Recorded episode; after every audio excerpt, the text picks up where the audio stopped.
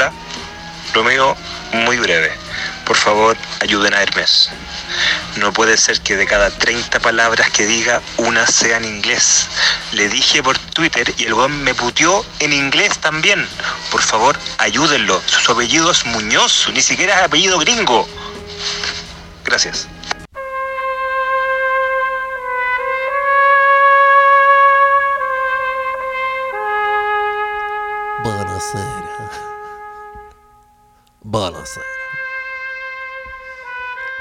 Bienvenidos sean a este podcast. No sé por qué puse la música del padrino, pero puse la música del padrino. ¿Qué tanto? Quedó clase y la wea al tiro. Pareciera que es como un capítulo premium. Yo creo que las ilusiones de varios auditores en este momento están destrozando. De que vamos a tener un episodio especial. Pero no pierda la esperanza. Cualquier Pronto, día. Cualquier día. Flimcast Classics, dices tú. Y con público. Doctor Malo, ¿Cómo sea estamos? usted bienvenido a este hogar. Tengo Endereza, enderezale el, el pop porque le está hablando por ahí. Ahí sí. Les tengo una oferta. Que no podrá. Yo, yo sabía que eran ustedes. Ah. Las cagaste. Nos reduciste a, a Fredo.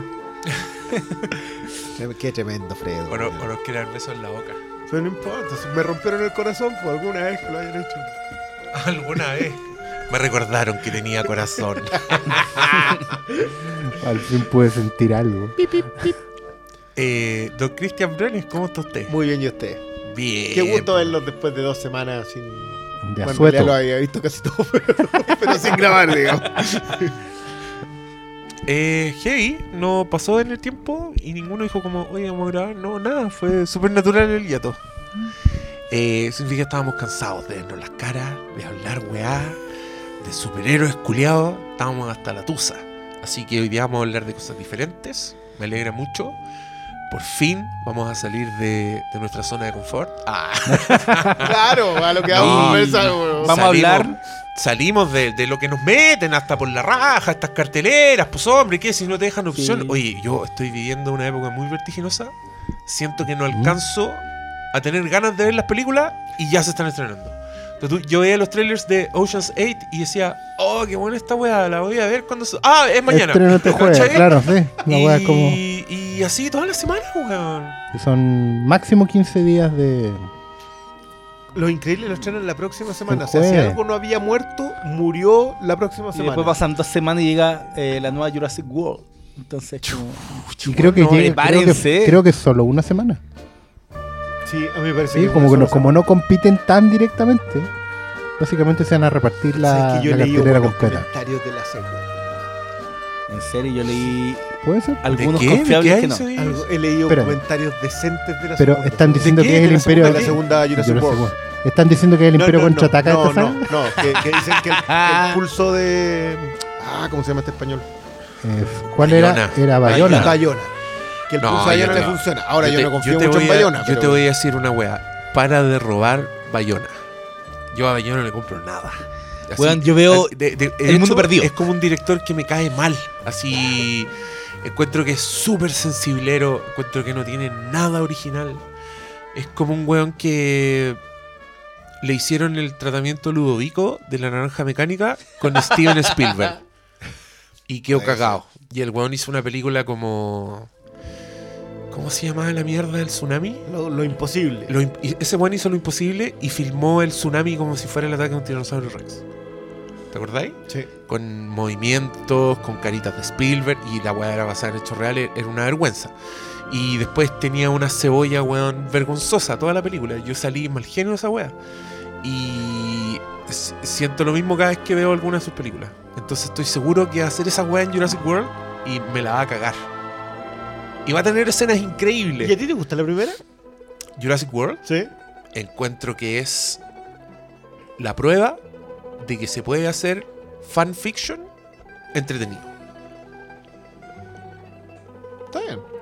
Creo que es fanfiction, creo que no es nada de original, creo que es huevoncísima, pero Pero funciona. creo que es de las películas que sabe que son huevoncísimas y, y lo hace bien. Es un postulado de Universal últimamente. Ah. Al fin y al cabo, la franquicia de, de Rápido y Furioso, que es la otra que le funciona, y la de Illumination andan en esa. Pero esa es Paramount, ¿no? No, ¿Es Universal? son las tres son universal. ¿Se acuerda que son los tres batatazos de los que viene viviendo? Y, creo, y creo que Bayona es demasiado mediocre para hacer weas weoncísimas entretenidas. Y creo que va a ser una wea we- weoncísima mala. Y vi el trailer, que es básicamente.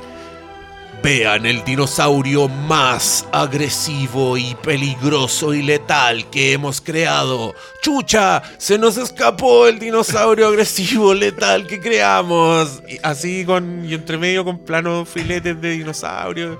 Y entre medio es como, hola, una nueva historia, jamás con... eh, Pero para esa weá es como el, mu- el, el mundo perdido. Van a ro- va- los dinosaurios van a llegar a, a la civilización de nuevo. Y justo antes ¿Y de que se que termina el trailer y estáis encontrando que la weá es súper weona y que sabéis qué, no voy a ver esta weá, ¡pum! Jeff Goldblum como Ian Malcolm vuelve y ahí uno dice, puta, voy a tener que ver la concha de tu madre. Así que, Bayona culiao. Ah, prove, me wrong. Prove me wrong. Hablé en inglés. Ding, ding, ding. Yo leí unos comentarios y claro, hay muchos positivos, pero también de unos críticos gringos que son medio confiables, nunca le en- encuentro que cagan fuera el texto y decían que era genérica. Que Oh. perdió lo especial lo que era Jurassic Park. Y claro, pues yo siento que nuevamente voy a sentir chucha. La otra película tiene como 25 años más antigua. Tenían eh, menos efectos digitales, pero puta que es ingeniosa. Y, y Es- me, es pa- más me que pasó eso, con, yo- me ha pasado con todas las todas las siguientes. Así que le vamos a estar tirando flores a Spielberg un par de años, parece. Como que están todos los. Como que justo está coincidiendo con que los cineastas o, o directamente las obras eh, tienden a encontrarse con Spielberg porque son imitaciones pálidas. Y como que me- está empezando a bajar que eso hace que uno vuelva para atrás y se ponga a ver las de Spielberg porque las de Spielberg eran mejores. Y lo lamento. No porque las de Spielberg no sean buenas, sino por el contrario. Oye, igual hay una película de Bayona que me gusta y es El Orfanato. Pero es la única que me gusta. ¿Ves por qué ahí tenía de padrino yo cacho a Guillermo el Toro y en- ahí en vez de copiar a Spielberg? Copió a Guillermo el Toro. Sí, po. bueno, ¡Grande copión! Eh, ya cubrimos un futuro estreno, un futuro capítulo de este programa. ¿Para qué estamos con? Vamos a ver si. Prove me wrong. pero, Pero- pero claro, eran- estábamos sacando la cuenta más o menos cuando viene. Y en un mes viene Ant-Man and the Wasp. Sí. Oye, ese, Sí. yo veo, ese, veo ese tráiler en el cine y me da mucha felicidad. Quiero verla demasiado.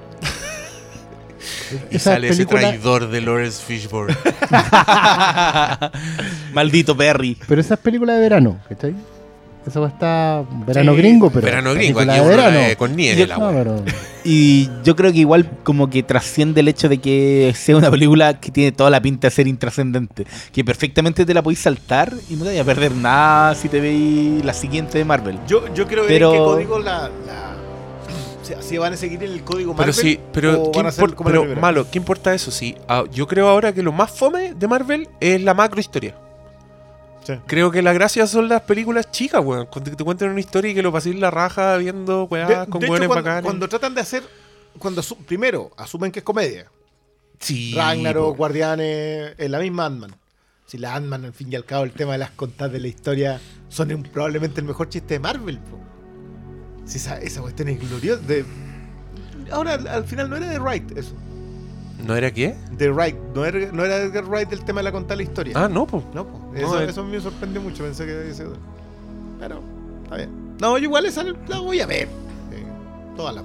Todos la vamos a ir a ver. No se hagan los. Sí, no se hagan hay que cuchos. Y esa semana van a andar súper contentos. Eh, miren, en la pauta tengo un momento un poco meloso que me lo permitiré con la música de Gladiador de fondo. ¿Cuál de todas? ¿Cuál va a ser de Gladiador? La, la Lisa Gerard. La Merit Gladiador. Sí, es que hay algo. Bueno, nosotros queremos mucho a nuestros auditores pese a lo que digan, dicen algunos aparecidos. Eh, y estas últimas semanas hemos recibido mucho apoyo de los auditores, en forma de mensajito, en forma de respuesta, de comentario. eh, nos llegó un mail de un amigo que se llama Divar Nico. Oh, por un momento pensé que había leído alguna weá como el verga larga, algo así. y dije, chucha, me cagaron. Pero no. Aquiles bailo. Aquí les va esa. Oh, me asustaste, Divar Nico. Pero que no. no Rosamel Fierro. Rosamel. Pero ¿has visto harto los Simpsons para que no caer en la, en la broma de Bart? Pero por eso, si te hubiera mandado un nombre así, muy- habría cagado, porque no pensé al leerlo. Así que hoy día mi corazón, mi corazón está con Katherine Salosny, con, Con Moe. Con Moe. ¿A quién más le pasó? ¿Cuál le pasó a la Katy Saloni? A la Katy Salosny. Oh, no me acuerdo. Creo que fue un Twitter en, en eso, en GC, weón. No voy a decir Porque yo la, la de Rosamel Fierro se la comieron unos argentinos. Es como, claro. Ah, sí, eran de TI. Es como, TIC. lo- es como el community manager de LAN que se comió un celíaco. Oh, hola, celíaca. hola, hola. En defensa de ese pobre, de ese pobre diablo, la loca escribió celíaco con mayúsculas.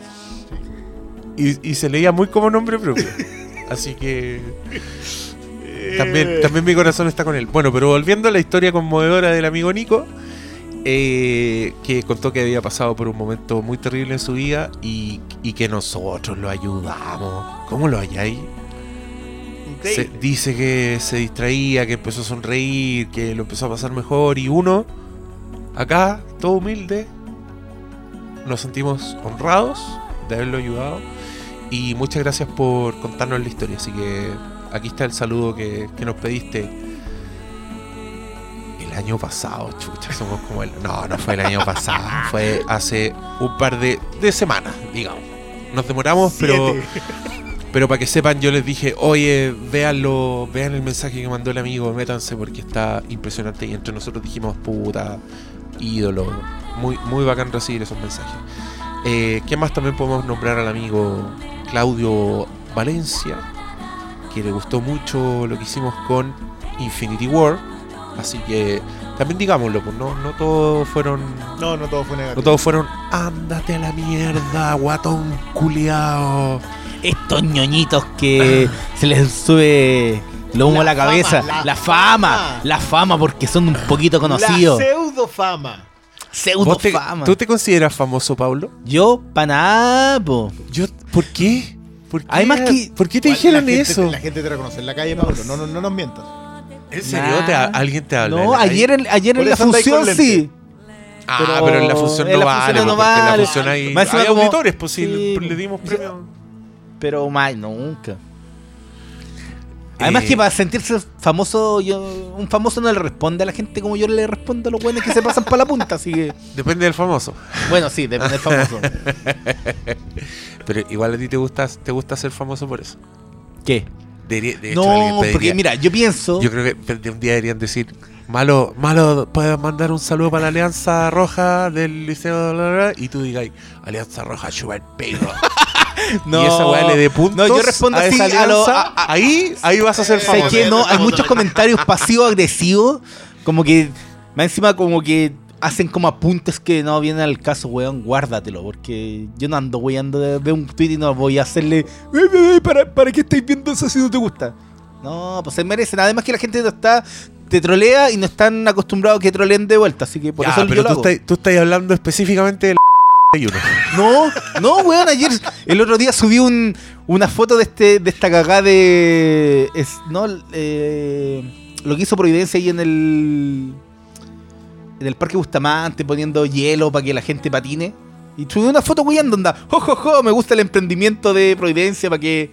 No me acuerdo qué weá puse. Y ahí, obviamente, como tres días después salió un weón hablándome de esa weá. ¿Es necesario? No. ¿Lo van a hacer? Sí. Ya, pues entonces que se atengan a las consecuencias nomás. Tú eres la consecuencia. Yo soy la consecuencia, weón. No, no, en serio, o sea, es que yo trato de responder bien porque a mí no me gusta que me respondan mal. pues, Pero si un weón de partida te responde mal, entro en el juego esa dinámica, ¿no? pues, yo, trato de evitar. trato de evitar. ¿Para qué? Ya, pero estamos en lo positivo. Sí, Esto es para estamos en lo- mandarle cariño ¡Vamos! a la gente que nos manda buena onda. porque es momento de anunciar redoble de tambores ¿Qué pasó? una nueva Riflincast. Chan, chan, chan. Eh, ¿En yo serio? que la, han pedido. Sí. Gente Ahí. nos ha dicho queremos aportarle Queremos y, que nos saquen el- el dinero y de- esto, esto es verdad, se los cuento. El Briones llegó y me trajo un catálogo de equipos de audio para ver qué, en qué vamos a mejorar el podcast esta Un vez. Así catálogo que como de mil páginas. buenas noticias para sus oídos y, y yo creo que compremos un dron. Mientras grabamos así y la weá pa- cámara lenta. Claro, Vamos a contratar a Zack Snyder con slow No, motion esos sí, videos. en realidad, si, no? si la, si la, la rifa está buena, también hay que invertir en eh, vestuario, maquillaje, peinado, make-up and hairstyling. Sí, pues mínimo. O Y, y un preparador físico. Eh, ta- también, hay- si hay alguna institución que quiera, quiera hacer un experimento social, si nos conseguimos un auspicio en un gimnasio. A mí, yo a, voy, a mí lo que yo lo que encuentro súper injusto, ¿por qué hay modelos mujeres curvy y no hay hombres curvy en la revista? ¿Ah? eh, Entonces yo quiero llamar a esas tiendas que tienen ropa más grande para caballeros, que consideren a todo este panel como rostro, como modelo curvy, digámoslo. Somos, somos todos curvy, pero somos distintos tipos de curvy. Entonces podría ser como cuando en la guía de compra salen todos los cabros chicos y hay unos más grandes que otros. Así estamos nosotros los guatones. Como cuando te venden como los cinco continentes. Que son- te, ponen, te ponen un negrito, un chinito, un rubio. imagínate Y qué así lindo- es la weá. United Guatones Pero imagínate, imagínate qué lindo sería ver al Doctor Malo caminando así como por un por una calle en Brooklyn, como con esos planos de abajo, con el sol detrás y como esta temporada. Lindo, chin, ¿En serio chin, utilizar el término chin, lindo? Curvy XL. ¿Te ponen un Ah. nombre más manly a la weá para Curvy? ¿Qué puede ser? Roundy. Roundy. Yo, yo 2018. insisto, este es un podcast de peso. sí, puede ser Empezó mountain son- high. Empezó a sonar la música de la lista de Schindler y como que todo se puso triste. como que era una historia de unos pobres huevones de pronto. Sí, ¿Cuál de eh, todas las le- canciones de la lista de estamos? Eh, es que estamos sin, eh, sin Son- retorno los otros son- los demás. estos son greatest hits malos. Ya. Así que imagínate. Ya. ¿Cuál es? El típico. El tema central. El Oscar Schindler theme. ¿Cómo se llama el, el, el uno violinista? El chelista, el, el chelista, eso. Itzhak Jack Perlman. Perlman. ¿Viste? Aquí aprenden de todo. Eh, Reflimcast. El premio serán de nuevo Las cajitas. cajitas con muchos, muchas cosas interesantes. Va a ser Riflinkas Deluxe VIP. Y el premio mayor será nuevamente una rifle. No, no, no puedo dar los premios con esta música. Es como. Cámbiala. Cambiamos, a ver qué viene ahora. Por- Harry Potter. de Pacific. Pero este grande sexo No, para pero es que morir. este, este es como un soundtrack deprimente. Igual el Pero- de Soy Leyenda está, tiene su, apropiado. su- su momento épico. Ya, pero la filo, isla- aquí, aquí vamos, vamos a Johansson. dejar El comercial de Pepsodent. Homo. es, es terro- es que son terroríficos. Debería tener yo una música alegre para esta parte, como un. Algo, algo para vender. como Happy Songs. Claro, po, una, eh, una, una música de subirse al cajón de, de- y de No, weón. de- no, debería ser como el, el soundtrack de Shrek. Claro, Ya ese era vendedor. No, ¿sabes qué? Voy a poner uno, voy a poner uno, uno bueno. Dame un segundo. En esta Riflimcast. Primer premio. Riflimcast On Demand VIP. Escogen película y vienen aquí. Estamos- es como si estuviéramos todos borrachos. Lo cual no es muy lejos de la verdad. Verdad. Oye, le- Oye, pero ¿cuáles son las reglas? Tienen que ser películas que no hayamos comentado. películas que no exista capítulo en el Flimcast con la película ya hecha. No pueden ser series, no pueden ser películas de 17 horas como esa web experimental. No se, no se pasen de listos. Un largometraje que puede ser algo muy amado por ustedes o muy odiado. Y, pong- y pongamos la letra chica, nos reservamos el derecho a aceptar la película. Así que sí, pues si nos van a huellar, patrol, patrolear, nos van a decir vean The Man from Earth 2. Porque no tienen capítulo de eso, solo tienen de luna. Ah, ja, ja, ja. Nosotros le vamos a decir, no, loco. Así de simple. No Pero es si no- conseguible, está Pero si nos dicen que veamos eh, Spice World, la. Yo la veo feliz. Pues. Spice World la veo feliz. Yo no la he visto nunca, así Yo que... también te iba a decir eso, podría haber. El, pro- el problema es que este es un arma de doble filo. Si usted ama demasiado Spice World, ¿se arriesgará a escucharnos Claro. hablar una hora de esa película? ¿Solo una hora? De haber pagado para escuchar hablar Mínimo. de Es que yo creo que es mínimo, porque igual de repente nos dan películas que o no cachamos mucho. No, pero Pero la gente sabe que si saben, pone una, saben cómo somos. pone una joyita garantizado, tres horas la wea. Y no, pero ¿para qué damos estas advertencias? Igual nos han dado películas buenas para hablar. Sí, Súper buena conversación. eh, y hay varias opciones interesantes. Pues un mundo de posibilidades. Eh, así que Reflimcast On Demand VIP, primer premio. Y con este panel, no, no hay invitados. Sí, de con este panel. Con este panel. ¿Y desde cuándo se puede? Eso lo activamos Desde ya ahora. día mismo. Ya, numerito a dos lucas, ya sabe. En este momento estoy Esta es la rifa nueva para ayudar a esta familia desposeída que es el Flimcast. Si te sobra un poquito, dámelo a mí. Tiene que colocar el flauta ahí de remate. Oye, esta, esta, esta weá está sonando muy ridícula, weón. Usted que no escuchamos Apropiado. lo que venís de fondo. No, pero weón, lo van a escuchar y se van a reír mucho. Espero.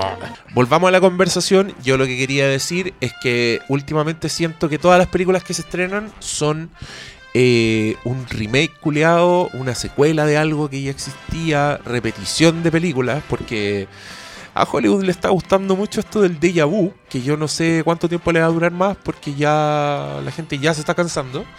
Y a propósito de eso, hablemos de Ocean's 8. Eh, que vimos 3 de 4 esta noche. Así que. Yo haré las preguntas. Dale. Soy como el, el espectador desinformado. Ustedes la vieron, ¿cierto? Así es, yo la vi hoy día en la mañana y malito lo tengo. Ya, pues yo fui a la premier Ocean's 8, una nueva película en el universo cohesionado de la gran estafa. De Danny Ocean. Sí, El era- universo cohesionado. pregunta. ¿Es universo cohesionado? O sea, ¿hay que ver Sí. las otras para ver esta, tío? Es que era. Puta. Aquí yo voy a citar una weá muy random, pero ténganme paciencia. No sé si ustedes se acuerdan el capítulo en que eh, Homero conoce a Ron Howard.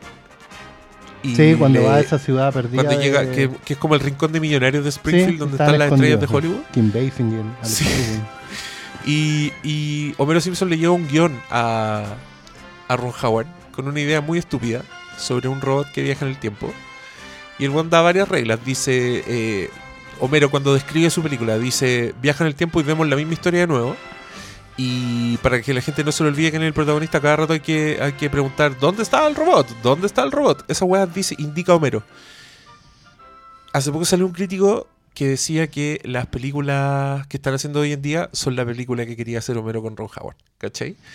Y te explica el déjà vu en eso, como en el constante deseo de que Homero de que viajar en el tiempo. Y que siempre ahí te mencionan la original para que no se te olvide que estáis viendo una weá que ya conocíais, ¿cachai? En, este, en el caso de la analogía era preguntar dónde está el robot. Acá, el robot de esta película es Daniel Ocean, el personaje de George Clooney. Ah. ¿sale, ¿sale George Clooney? No. No, es el Ah. dónde está el robot. Es recordarlo acá. Ya. De hecho, esto eh, ¿es un spoiler? No, no creo que sea un spoiler porque sale en el tráiler. No, pues sí. Sí, pues sí, todos No, saben que el por eso estoy haciendo la pregunta. No, lo que voy a decir a continuación es que en la película ella dice que su hermano murió. O sea, se echaron a Daniel Ocean entre películas. ¿Y en la 3 murió? No, po. no, po. Yo no la he visto. por ejemplo. No, la 3, no, si nadie muere en esta película, si no, no hay ni muerte. siquiera- ni siquiera- No muere ni siquiera Bernie Mac. No, po, ella, ella- no, ella llega, llega a una tumba y pregunta, ojalá que estés ahí dentro, como dándole espacio Sí, para que no el- haya muerto. el- el- pero Sí, en realidad un ladrón muerto. eh. La película, con, o sea, el estafador que fingió su muerte es como el- la última estafa, la estafa final. Sí. Pero, La pero, Andy película- pero a lo que iba con eso es que esta película te repite constantemente que es Daniel Ocean, algo que existe. En una escena, Sandra Bullock tiene una foto enmarcada de George Clooney en un velador, así donde la weá no tiene ningún sentido que esté. Y era constantemente para decirte, esto es la gran... Lo cual era súper estúpido porque esta película es prácticamente un remake de la gran estafa. Ya. O sea, la weá, la primera escena de Sandra Bullock la sacan de la cárcel, la segunda escena es la buena juntándose con su partner rubio, eh, Brad Mm, Pitt, Brad Pitt, slash Kate. Blanchett, Eso. eh, empezar a armar un equipo de buenas expertas, vamos conociéndolos uno por uno, en escenas divertidas, rápidas. Hay unos y, Affleck, hay incluso, unos... y, y el, No, se junta con el financista antes de armar el equipo. el financista la saluda, es otra presencia que no tiene nada Sí. que ver en la trama. Ya. Pero es solo para decirte, ah, acuérdate que esta weá es Sí, Oceans. siempre es así. pero al mismo tiempo la misma estructura, lo cual es súper estúpido. Como que hasta- a la hermana le pasó exactamente lo mismo que al hermano 10 años después. Y porque mi Bueno. hermano murió. Pero, claro. Y, y, y la loca empieza a armar como un equipo donde están todas estas locas como la, la Rihanna. ¿Sí? Dios la guarde. Dios la guarde. Eh, ¿Quién más? Anne Hathaway. No, pues Anne Hathaway es como el, Anne, Anne Hathaway es como la Andy García de la Sí. weá. Ah, ya. correcto. Y. Puta, es que que lata que se puede hablar de la película así. Hay equivalente. Sí, Es- pues, que mucho... No, pues y obviamente en el medio también hay una venganza amorosa como había en la 1. No, si es todo igual. Es Es, todo, todo- igual. Entonces un remake. Toca la misma tecla. Un remake al peo, secuela, remecuela y. ¿Y en ese sentido no habría ninguna razón para que sea full mujeres? Porque ya, la 1 la uno no, no tenía eh, no tenía cuota, digamos, porque básicamente los tipos se conocían porque era el Eran mundillo, el mundo es así, de esos ladrones de, de alto estándar, digamos, ¿cachai? Normalmente las mujeres están objetivadas. Entonces, la, la película no tiene ninguna propuesta que diga algo de por qué son solo mujeres en esta. En un momento como que mencionan que ella no quiere hombres en el equipo porque ellas pueden pasar como desapercibidas. Claro, weón, con Rihanna va a pasar desapercibida. Es muy bueno ese diálogo porque eh, básicamente ella dice: alguna vez que nos sirva, que no nos tomen en cuenta. Ya, de ahí una No, si le dan como un- Lo- loco, no. Sí, es un Pero después desfile veía- de modas. Con Mm. todas, todas tienen. o sea, eh, eh, Rihanna en un hall, así, en una escalera gigante, en un vestido rojo con un escote que no. ¿Ante quién no pasa? ¿Ante quién pasa desapercibida? Ya, pero ponte tú a mí, cuando yo vi el tráiler me quedó la impresión de que por último se justificarían que la tropa de, de, de, de Daniel Ocean no podría robarse algo ahí en el Met porque es la gala del Met. ¿Cachai? Entonces yo podía entender que por ahí va el... No, Armar yo creo que, yo puras creo que una cuestión de es una cuestión de profesionalismo en la película, pero no lo, no lo dicen. Eh, O sea, la mina solo dice eh, quiero solo mujeres, ¿cachai? Que es raro igual el diálogo, pero no sé, no sé bien para dónde va esto, pero en Ocean's Eleven nunca dicen No, no, porque- quiero porque- que sean puro hombre. Porque no está el contexto nomás, actual. digamos. Hoy, día, hoy día claramente sí esta película por algo, porque tenía una... Y, y no Claro, es que no pero- funcione, lo que pasa es que, lo, lo, lo comentábamos antes, es tanto el glamour. Porque son todas en algún punto son demasiado capas en lo que son. O sea, tal como, tal como asaltar un casino era pega de hombres, esta weá es pega de mujeres. Eso es. Eh, y te lo- Porque obviamente en el medio hay como diamantes que tienen que robar, ¿cachai? Sí, pues y, y- y de hecho a mí esa weá me gustó. No, es que, es que digámoslo, pareciera que estábamos sonando muy negativos, pero a mí yo lo pasé muy bien en esta película, porque la weá es como... Es irresistible, es un deleite, es como gente muy bacán, gente muy hermosa, en weas glamorosas y esas weas que uno las ve solo porque, weón, cacha la bóveda donde tienen guardado el, el collar que cuesta 150 millones de dólares, ¿cachai? Ese tipo de weas, como esa, esa fantasía que, que sí la tenía Oceans eh, Eleven de, de pasar las weas, de, de pasar la- las piezas con los rayos láser, en el fondo. Sí, en el la, fondo- la- la motivación de Danny Ocean era hacer el trabajo. Sí, pues, sí, un- lo roban como, como el ladrón de, de guantes. Claro, era, Como el era- gato era de la Pantera Rosa. hacerse, hacerlo. Sí, pues.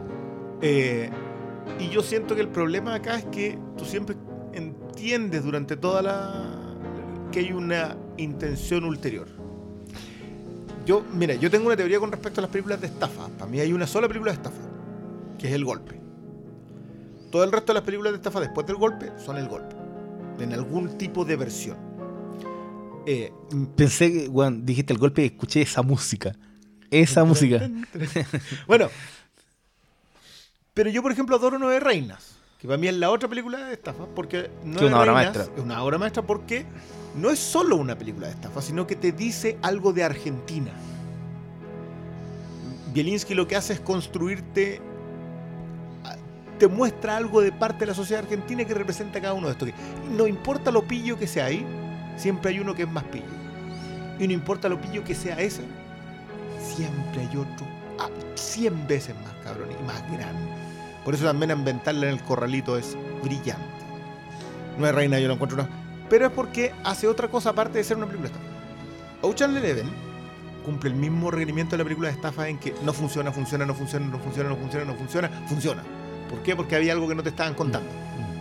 Y funciona maravilloso porque Soderbergh es un gigante. Son, son esa clase de tipos que con nada te están contando una historia así, pero que tú estás metido como nunca. El otro día, a propósito de que se murió la, la editora de Lawrence de Arabia, que también era la editora de Out of Sight. Ah, ya. Y, y claro, mencionaban la secuencia de la escena en el, ¿En el capó? en el claro, en el, en la sea, en en el el maletero. maletero. Yo me acuerdo, claro, esa era una de las joyas de Soderbergh de ese tiempo. Y, y como que siento que, que ese es un tipo que se nos pierde, como que hace, hace tanta cosa que se nos pierde de repente, que eh, Ocean Eleven es un remake Sí. cuya gracia original es que era Frank Sinatra, eh, Sammy Davis Jr., Dean eh, Martin. Dean Martin. Un día, un día en la vida de. Era el Rat Pack. Entonces, esa es la gracia esa. Pero esta otra, no importa que. que Sí, igual son, son Matt Damon, Brad Pitt y Julia Roberts. Y Matt Damon y- y el Clooney. George Clooney, ¿cachai?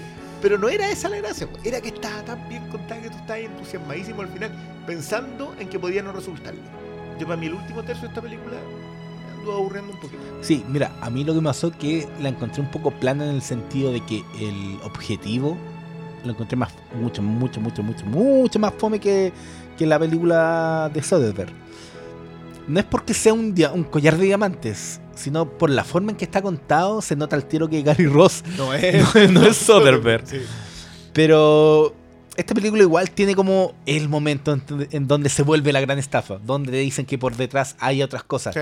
Entonces, Sí, pero es que esas otras cosas me funcionan menos a mí que en, que en la gran Ah, estafa. obvio, pero es por. Yo creo que eh, esta es, es mucho más plana y lo que reluce es, es que eligieron un elenco súper carismático. Igual no compráis, no compráis que Rihanna es, es la hacker del equipo, que weón, ni cagando. Le intentaron como afear, pero weón, es imposible. Se ve igual de y más rica. Pero el, el- como la química está, está la química del elenco. Igual, además que es un elenco súper obviamente como son ocho, no son los 11, entonces todas tienen mucho más espacio Más de tiempo, que pantalla. los personajes chicos del- de, la otra película. Entonces, creo que el elenco hace funcionar una película mucho más plana que, que las otras versiones. Y se nota mucho de- est- esta idea de la rey mecuela que ya hemos hablado bastante en este podcast. Pero creo que pese a eso, se justifica un poco así como, hola, es un domingo en la tarde, ¿qué hago? Voy al cine, Funciona, voy. Y mal No la funciona. pasáis, mal no la pasáis. Lo que pasa es que si te ponís medianamente exigente o tení O te viste Ocean recordar, o viste Ocean Eleven antes de ayer, te va a costar. Te va a costar si no es. A mí me recordó lo, lo mucho que me gusta esa película. Me gusta mucho Ocean's Eleven y, y había pasado colada en mi cabeza. Es como, es como que yo mismo la tengo subvalorada. Me gusta más de lo que yo pienso que me gusta. Yo esa la- yo Sentimientos cine en el complejos, cine fue maravilloso. Yo tengo eh, un cariño excepcional por el disco de Ocean's Eleven.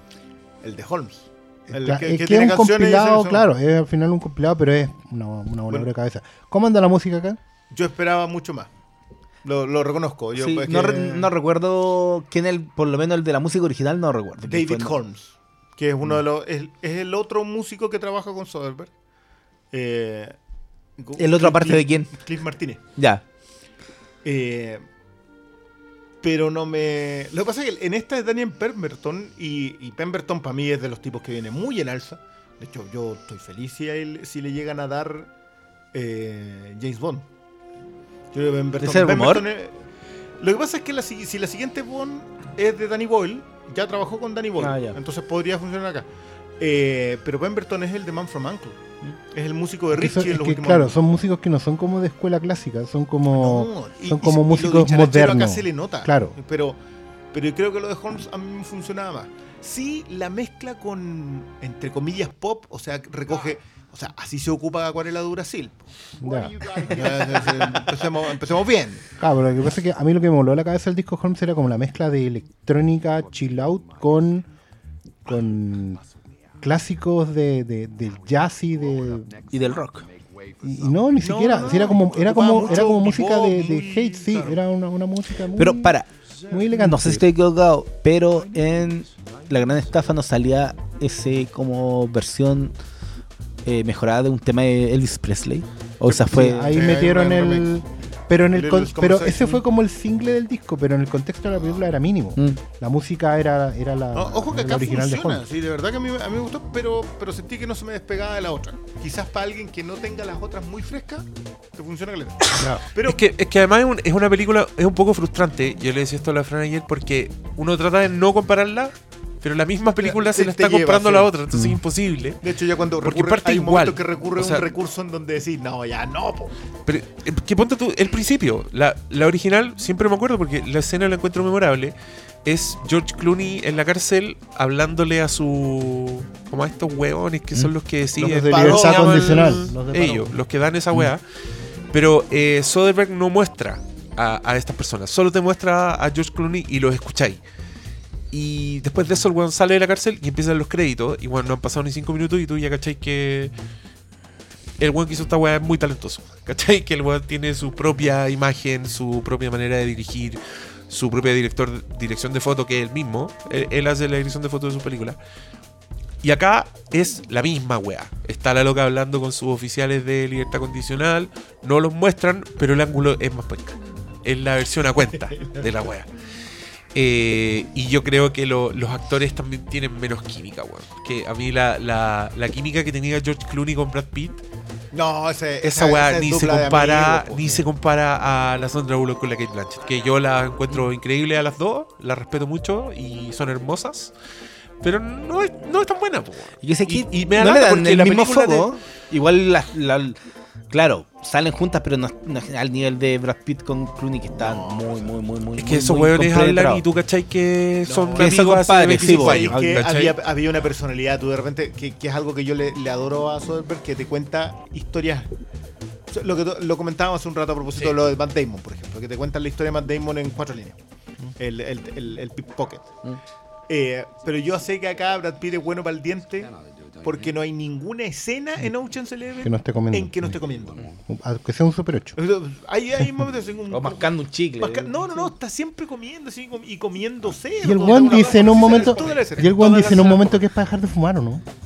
No, no Yo me quedé con esa idea sí, que sí, que era como que, ¿qué te pasa? No, que estoy dejando de fumar. Pero comía, estaba como comía, comía, comía. comía, y unas Sí. hamburguesas así, pero... Y, Esa weá y lo- en, la, en la última escena que sale, hace como si tuvieras idea, así como que se pega en el pecho. Porque esa weá les da tridimensionalidad a los personajes de una manera. Ya personajes súper chicos, sí, lo, lo de el, el tema de que el chino no hablaba inglés. o Esa o ese weón, el, ese weón el, el chubaca de la weá. y no, y, y los hermanos, ponte tú, eran muy graciosos. Que eran ganador del Oscar, Casey Affleck, con. Scott con el hijo de James Caan. Sí. Que están en el furgón y como que se Se empezaban pegaban a pegar. pelear. Y Eran se de- Y se en una, es- y en una escena los buenos dicen, juguemos 20 preguntas. Y el otro weón dice, ok, ¿soy hombre? Sí. ¿Estoy vivo? Sí. Evil Caníbal. Al tiro. y el otro weón se pica. Y, y los, y los diálogos de esa película son Mucho más rápido, filete. sí. No, y son, eh, ponte tú, lo- todos los intercambios de eh, Julia Roberts con George Clooney son... Sí, son, Son pim- Hollywood son clásicos. son ping así, pong- y son ping pong Clark japonés. Gable con la otra vienen Bueno, yo, yo nunca he olvidado eso. ¿Te, te hace reír? No, pero al menos no me hace llorar. Ese diálogo a mí se me quedó guardado. Y después llega el otro weón, llega el Andy García. Y todo eso lo, lo cerráis con el montaje de puta madre que tenés. Es que Porque ese era era lo otro que tenía, el que- montaje que tenía. sobre- Es que, es que se- acá tú ves que hay, hay ciertos paneles. Tú decías, ah, está- la Elena Von Carter, por ejemplo, yo encontré que está muy bien, su personaje está súper bien logrado. Pero no me prende igual. Y quizás que yo creo que a lo que yo me refería cuando decía que la actriz hacen funcionar es que Aquí no están compenetradas como equipo como en la otra película, pero yo creo que sí, cada una por su cuenta son muy buenas actrices las que eligieron Sí. para los personajes. Y eso hace que la película funcione más de lo que debería. Porque yo creo que si no ten- si no tuvieran hasta el, el papeles chicos como ¿cómo se llama? La, la hindú. No India, sé si India, puede que sea India. hindú también. Pero ¿cómo se llama esa actriz? La, La no. Mindy Kaling. Esa, Ella tiene un papel súper chico, pero hace funcionar todo lo que tiene. Ella es como la experta en, en diamantes, ¿cachai? Y eso es todo. Y eso es Pero- todo. Pero lo hace, pero lo hace funcionar, bien, ¿cachai? Claro, si hablamos de compenetración de equipo, aquí no está, no está el respack Que no, dos. funciona, no funcionan en duplas todavía. Sí. De hecho, ni siquiera la misma luz. Es que no sé si la película les da el espacio para que funcionen. Como que nunca las trata más como actos Sí, individuales es que- que, es que que- la- que hacen los compenetradas para que. Claro, Claro, trabajan en equipo, la escucháis hablando, pero Es que no, es no es lo mismo. es injusto. La dinámica es no es lo injusto para la película, pero existe otra película que te hace ver exactamente qué es lo que no funciona en esta película. Y, y a mí me pasaba, tú, las situaciones que escogían para presentarte a los personajes no son tan buenas. Como las de Ocean's Eleven, que cuando te presentan a ese weón, al experto, al eléctrico, que es nervioso, ¿te acordáis? Y el weón está como en un furgón con los, con los policías y los policías le Jim tocan la Rose. weá y el weón se pone nervioso y le empieza a pedir que no, y el weón suda y, y ese personaje ya, en esa situación tú ya lo querís, te da risa, No, ver qué le no, pasa. y se escapan de los pacos mientras lo están reclutando. Entonces era como. Liberan al, al, sí, pues, al negro Sí, que, que hablaba en Cockney, al que no- nadie lo entendía, que era Don Chill. Don Chido. Pero acuérdate que el sí, por la Era buena, esa- ya quiero ver esa película. ¿Dónde está? Qué bueno darle amor. Me gusta darle amor a Ocean's Eleven. Sí, yo creo que esta no se merece Eso- odio. eso es vela- Eso, eso es eso- eso sí que encuentro que, que es clave. No, sí, no. Esta- mal, no, pero no, es- es- es- es planita y pierde mucho la comparación. Sí, ese es el- Ese es el Pero, problema. pero tiene buenos personajes, tiene momentos muy divertidos y, y la cagó que la weá es entretenidísima. así. No está ahí aburrido ni un solo minuto. ¿Sabes qué? Lo, lo que yo encontré como que fue una oportunidad desperdiciada, pero yo creo que era por los contratos y todo eso, era como es la Met Gala, tienen muchos cameos de famosos. Y no hay uno que sea como el quiebre, como, oh, como que aparezca una weá muy imprevista de una gran figura. Y le Dimondo, falta- weón. Pero sale un segundo. Ah, Ya, pero pero lo vieron. sale- Sí, sí, lo vimos, ya. lo vimos. Sale en un plano. En un plano. heavy, Le das en un primer plano. Ya, pero eso es para ti como chileno, pero lo digo como parte de la historia. ¿Cachai? Como que faltó O sea, un, un claro, espacio lo- de lo- tratamiento. claro, si el lo- buen lo aparece como en la cámara nomás, sí, si seamos justos. No, pero igual eh, Pero- yo, yo fue así como. Pero, sí, ¿quién, era pero ¿quién, va, ¿quién va a la Met Gala? ¿Cuál es la estrella más grande que te acordís de la Met Gala? Del último. Este año no fue. No, si fueron actores. no fue ¿Pero quiénes Harvey. fueron? Piensa, piensa quiénes fueron. Rihanna está Fue- en la película. Estaba Rihanna. Eh, las Kardashian También estaban. Eh, ¿Cuáles son los grosos? De hecho, po? de hecho lo que lo que causó Taylor impacto Swift. de la Met Gala, digamos, este año fue que como normalmente son temáticas, este Sí, año po. era el tema era como la religión. Sí, po. Entonces ah, no, eran porque habían cosplay a esta cantantes, altura. eh, Katy Perry. Claro, pero pero el- el- lo que pasa es que la, la Met Gala se está convirtiendo como este en no, la pero alfombra a lo- roja a lo que voy es que no es tan lejos de lo que está en la película. No es como. Sí, pero yo, encontré que era como accesorio de fondo, pero podrían haber aprovechado que el guion fuera más inteligente y hubiera aprovechado Oye, que el contexto ex- era. ex- expliquémosle a la gente que la dejamos en el aire. En esta película sale Dimondo. y, Y sale, sale. sí. O sea, y a mí me apareció en, Instagram porque yo sigo a Warner. Y el weón fue a la premiere en Los Ángeles. Y el loco decía, estoy listo para ver mi escena. Y yo decía, ya, ¿qué le pasa? Y de repente veo en la película, ese weón era Dimondo. y es una escena en que, que igual creo que es importante porque lo reconoce. No, yo encuentro que ese weón la hizo. Sí. La escena es. Esto no es spoiler, ¿verdad? No, No. ¿qué hace un spoiler? Es una escena de un desfile de moda que está saliendo mal. Que las modelos tienen diseños que no le gusta a la gente. Y muestran al público, a los, a los asistentes al desfile de moda, que son como hueones grosos que están ahí por algo. Y uno es Dimondo. Y Así- Dimondo así- arruga hace- la nariz así sí, como diciendo, no, estos lapidario". diseños son feos. Y yo dije, mira. O sea, desde la alfombra de Viña Ah, sí. Desde la alfombra de viña con el casco de Géminis. Ese A Hollywood. el salto cuántico más largo de la historia. En Desde realidad, que en saltó 2001 lejos el weón tiró el hueso, el hueso y se transformó en nave espacial. Esto es lo mismo, de la gala de Viña a estar en Ocean's yo- 8. Yo encuentro que malito lo están ninguneando. Yo estaba tratando de acordarme de cameo, del, del cameo chileno. Y el anterior que yo me acuerdo es en El Rey Escorpión, la Angélica Castro. Sí, en serio, si tú estás Sí, ninguneando po, a weón. ti, no es para ningunearlo. No, si no lo estoy ninguneando, digo mira, que dura y- un segundo. Y yo soy, yo, yo soy tan chaquetero que ¿sabéis lo que pensé? Pensé que era un, un inserto digital Para Chile. para Chile. Para el mercado y, que, latino. y que lo hicieron en muchos países y, Y en México cambiaba- el del Rey León. weón, o sea, el del Rey León, el Rey Escorpión. Claro, yo dije, esta weá la es, es regional. Pero weón, cuando- la distribuidora, oye, ¿qué onda? Porque es raro, cuando pasan estas cosas Sí, mandan po. comunicados de prensa, ¿cachai? Entonces acá yo dije, ¿pero qué pasó? Y lo citaron, lo buscaron, pidieron a ese weón para meterlo en esa escena, porque sabían quién era, y al parecer originalmente tenía diálogo. Y se lo terminaron sacando, el diálogo. Así que, Dimondo, La te hiciste. saludo. No tengo chucha idea quién eres, pero la hiciste. Opino. Igual cuando dijiste 2001, dije, ¿qué, qué chileno sale el 2001? Dije, Cristian de la Fuente, Estalón, ¿será? ¿Va No, no, a hablar pero de eso? Era papel. Sí, pues será Era rol. papel, no, no era. Qué joya que era Drive. No, Drive, ¿cómo se llama? Driven, de Stallone. Muy bien. No, la otra era ¿Dijiste en serio que era una joya? ¡No! Ah, Esa es de Rennie Harling, creo. Sí, Rennie Rennie ya. Harlin. Ah, Ese fue la- el, el cuar- el cuarto clavo en el ataúd de Rennie Harlin. Y, el- Y ya se selló la weá para siempre. Pero de la Fuente también lo, lo, lo- lo intentó con ese, esa secuela de Vampiros de Carpenter, De ¿no? vampiro. Era Vampiros Era el 2. Padre Rodrigo. Padre Rodrigo. con John Bon Jovi. Con John Bon Jovi. Mira qué mala es. De hecho, cada vez Pero- que me tomo esa weá en el cable, como que la cambio y me busco así en mi DVD si tendré vampiros. Oh, Para ver la 1, porque. qué joya que es la 1. John Carpenter. Aunque el, aunque el doble de James Woods era Crespo.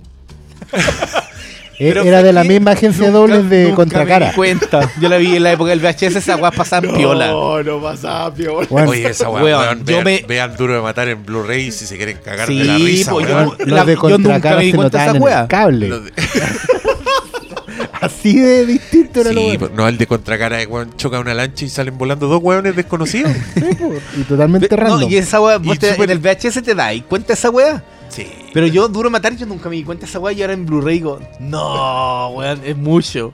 Es mucho, pues sí, el, hay parte en que Bruce Willis tiene pelo, pues weón. y no poco pelo, así una mata, una cabezota. Su luferriño. Y ese pelo tieso así como de paja para un lado. Mientras no sea algún Empire. Y. Pero, pero sí, eh, Vampiro es una joyita. Ya, pero. Y Ocean's 8. También está bien. Sí, Pero vayan a vayan a ver, Sí, pero-. Pero si, si tienen la- esta, esta semana, si pueden ver una, vean la que vamos a decir después. Sí, vean la que Sí, igual yo creo que Uchan 6 puede aguantar una semanita más. ¿Tú creí? No sé. Llega lo increíble. Sí, pues llegan lo increíble y ahí. y, no se ahí, han ido, y no se han ido todas las otras. Sí, ahí, todavía que, ahí, Infinity. ahí la Todavía está a ser- Infinity War, todavía está Deadpool. Todavía está solo. No, ¿Qué? no creo que solo. Pero solo te debe tener contratado mes y medio. po. Mm, Yo creo que no. Viejo, es Disney. No, no, no. Es Después, de la salida de Es IMAX, Disney. a mí me quedó claro que. Pero la, pero la van a dejar no. en funciones de las 7 y las 10. Y ahí cubren el flanco. Claro. Sí, ese es el problema, que no, no queda ni la sala chica para el estreno Isla Perro. No, la ¿Cachai? perra ya se fue para la casa, creo. Ah, ¿serio? Ah, igual Creo alcanza a que ir a verla de nuevo. Por tercera. Por segunda. Segunda. Sí. ¿Hablamos al tiro de la otra película entonces? Ya Vamos al pasamos- tiro. Pasamos los 12 minutos. Total, Yo todavía estoy repasando la lista de casting de Ocean's 8, que son 210 miembros, y todavía no encuentro Dimondo, así que vamos. Pero saldrá Pero, los créditos. pero sale, sí, te, te- te lo podemos asegurar. Al parecer es porque hizo buenas migas con Sandra Bullock en otro lado.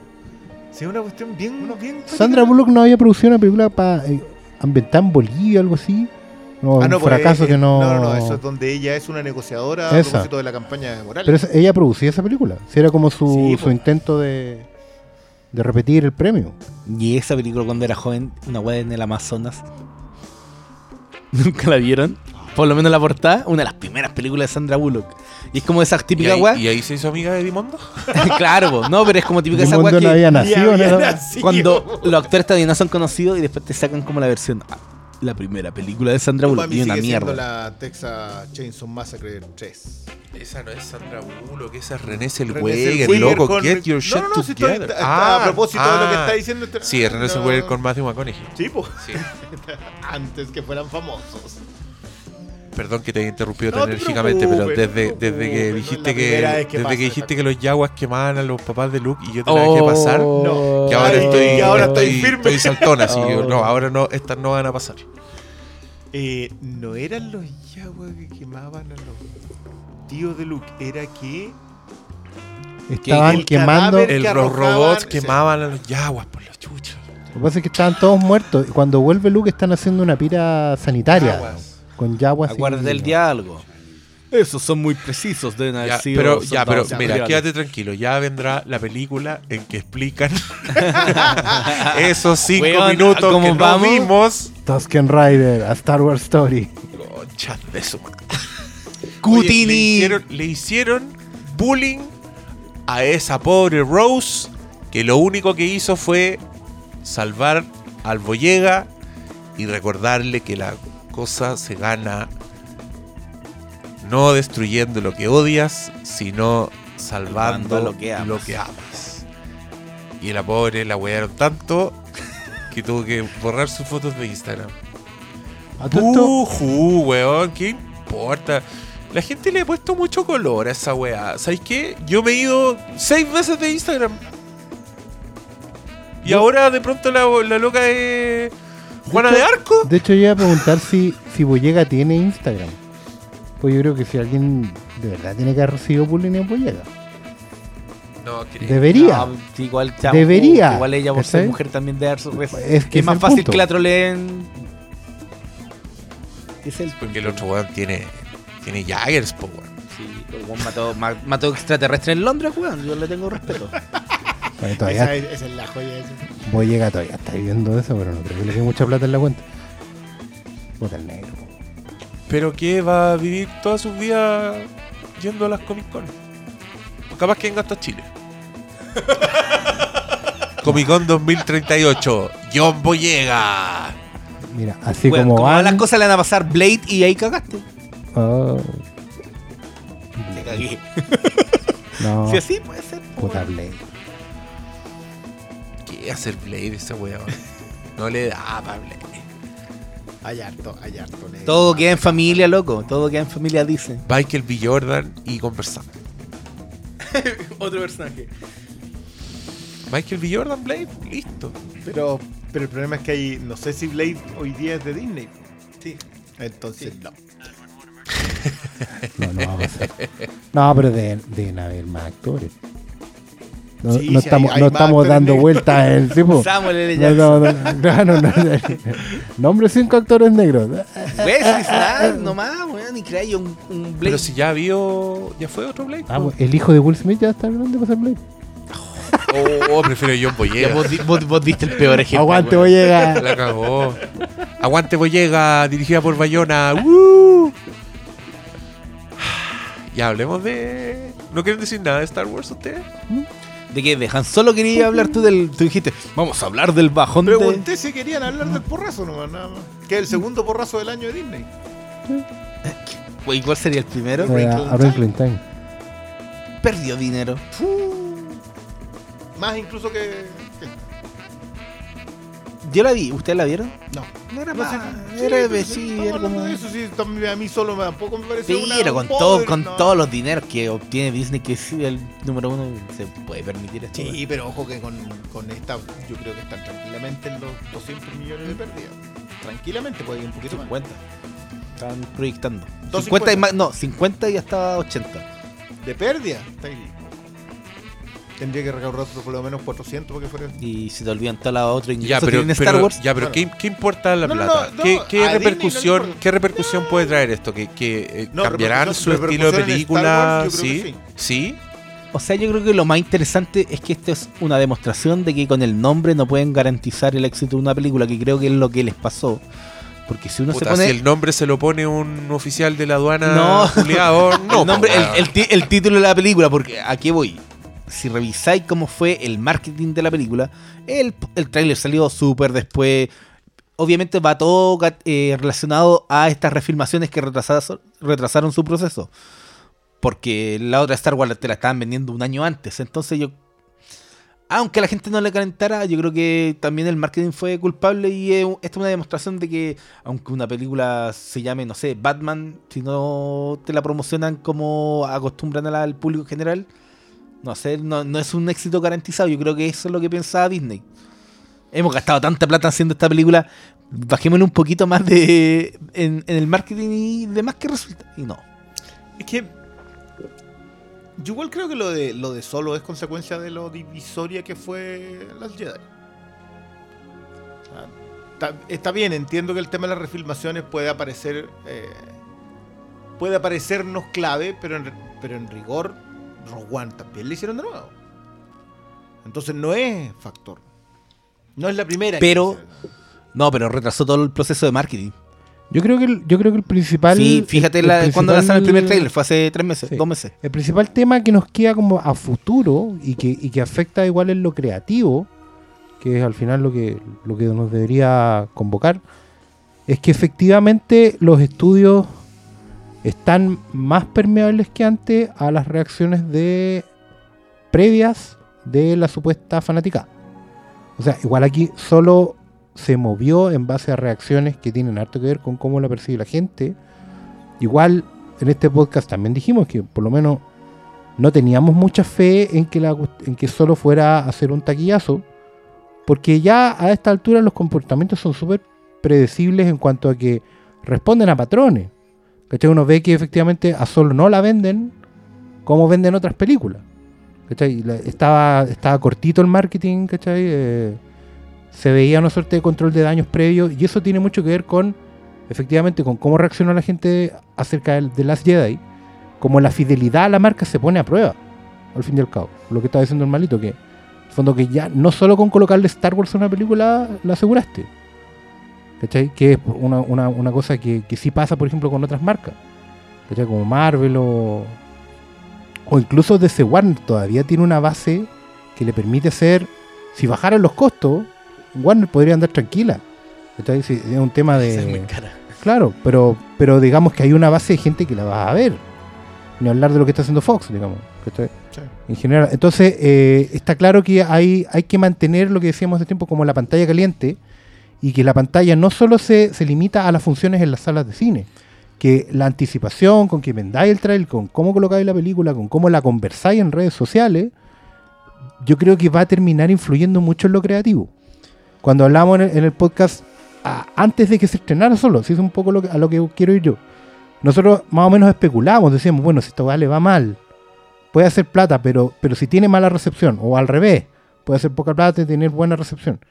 Pero el punto es que ya sentíamos que hay, un, hay unas decisiones que el estudio tiene que tomar, que quizás ponerse más con- conservadores, ¿cachai? Traer gente como Ron Howard a hacer estas películas, eh, dilatar los estrenos, igual, ponte tú, adelantar un poco solo, no aguantarla más, tiene que ver con también con darle aire a la franquicia de aquí, porque acá no hay otro Star Wars hasta Fin del próximo año. fines del próximo que- año, ¿cachai? Que es la misma que estrategia que al tuvo Warner de frenar un poquito la cosa de... ¿Y qué piensas? Si al final yo creo que si Han Solo lo hubieran movido a fin de año, que puede haber sido una justificación más que válida, podría haber- tenido más, podría haber tenido más espacio si al final, por un lado, no la marketearon bien para el No. público general Porque y entre medio tenían el estreno de Infinity y está War. Infinity War encima. Deadpool. Eh, Es como, igual la Y- tiraron a pelear en... La tiraron un poco a morir. Y claro, pues no sé, yo te puedo decir que ya, nosotros vamos a seguir al cine, pero el- No, pues sí, la, la la gente, gente promedio sigue no- yendo cuatro veces al año, si Sí, es que... que-.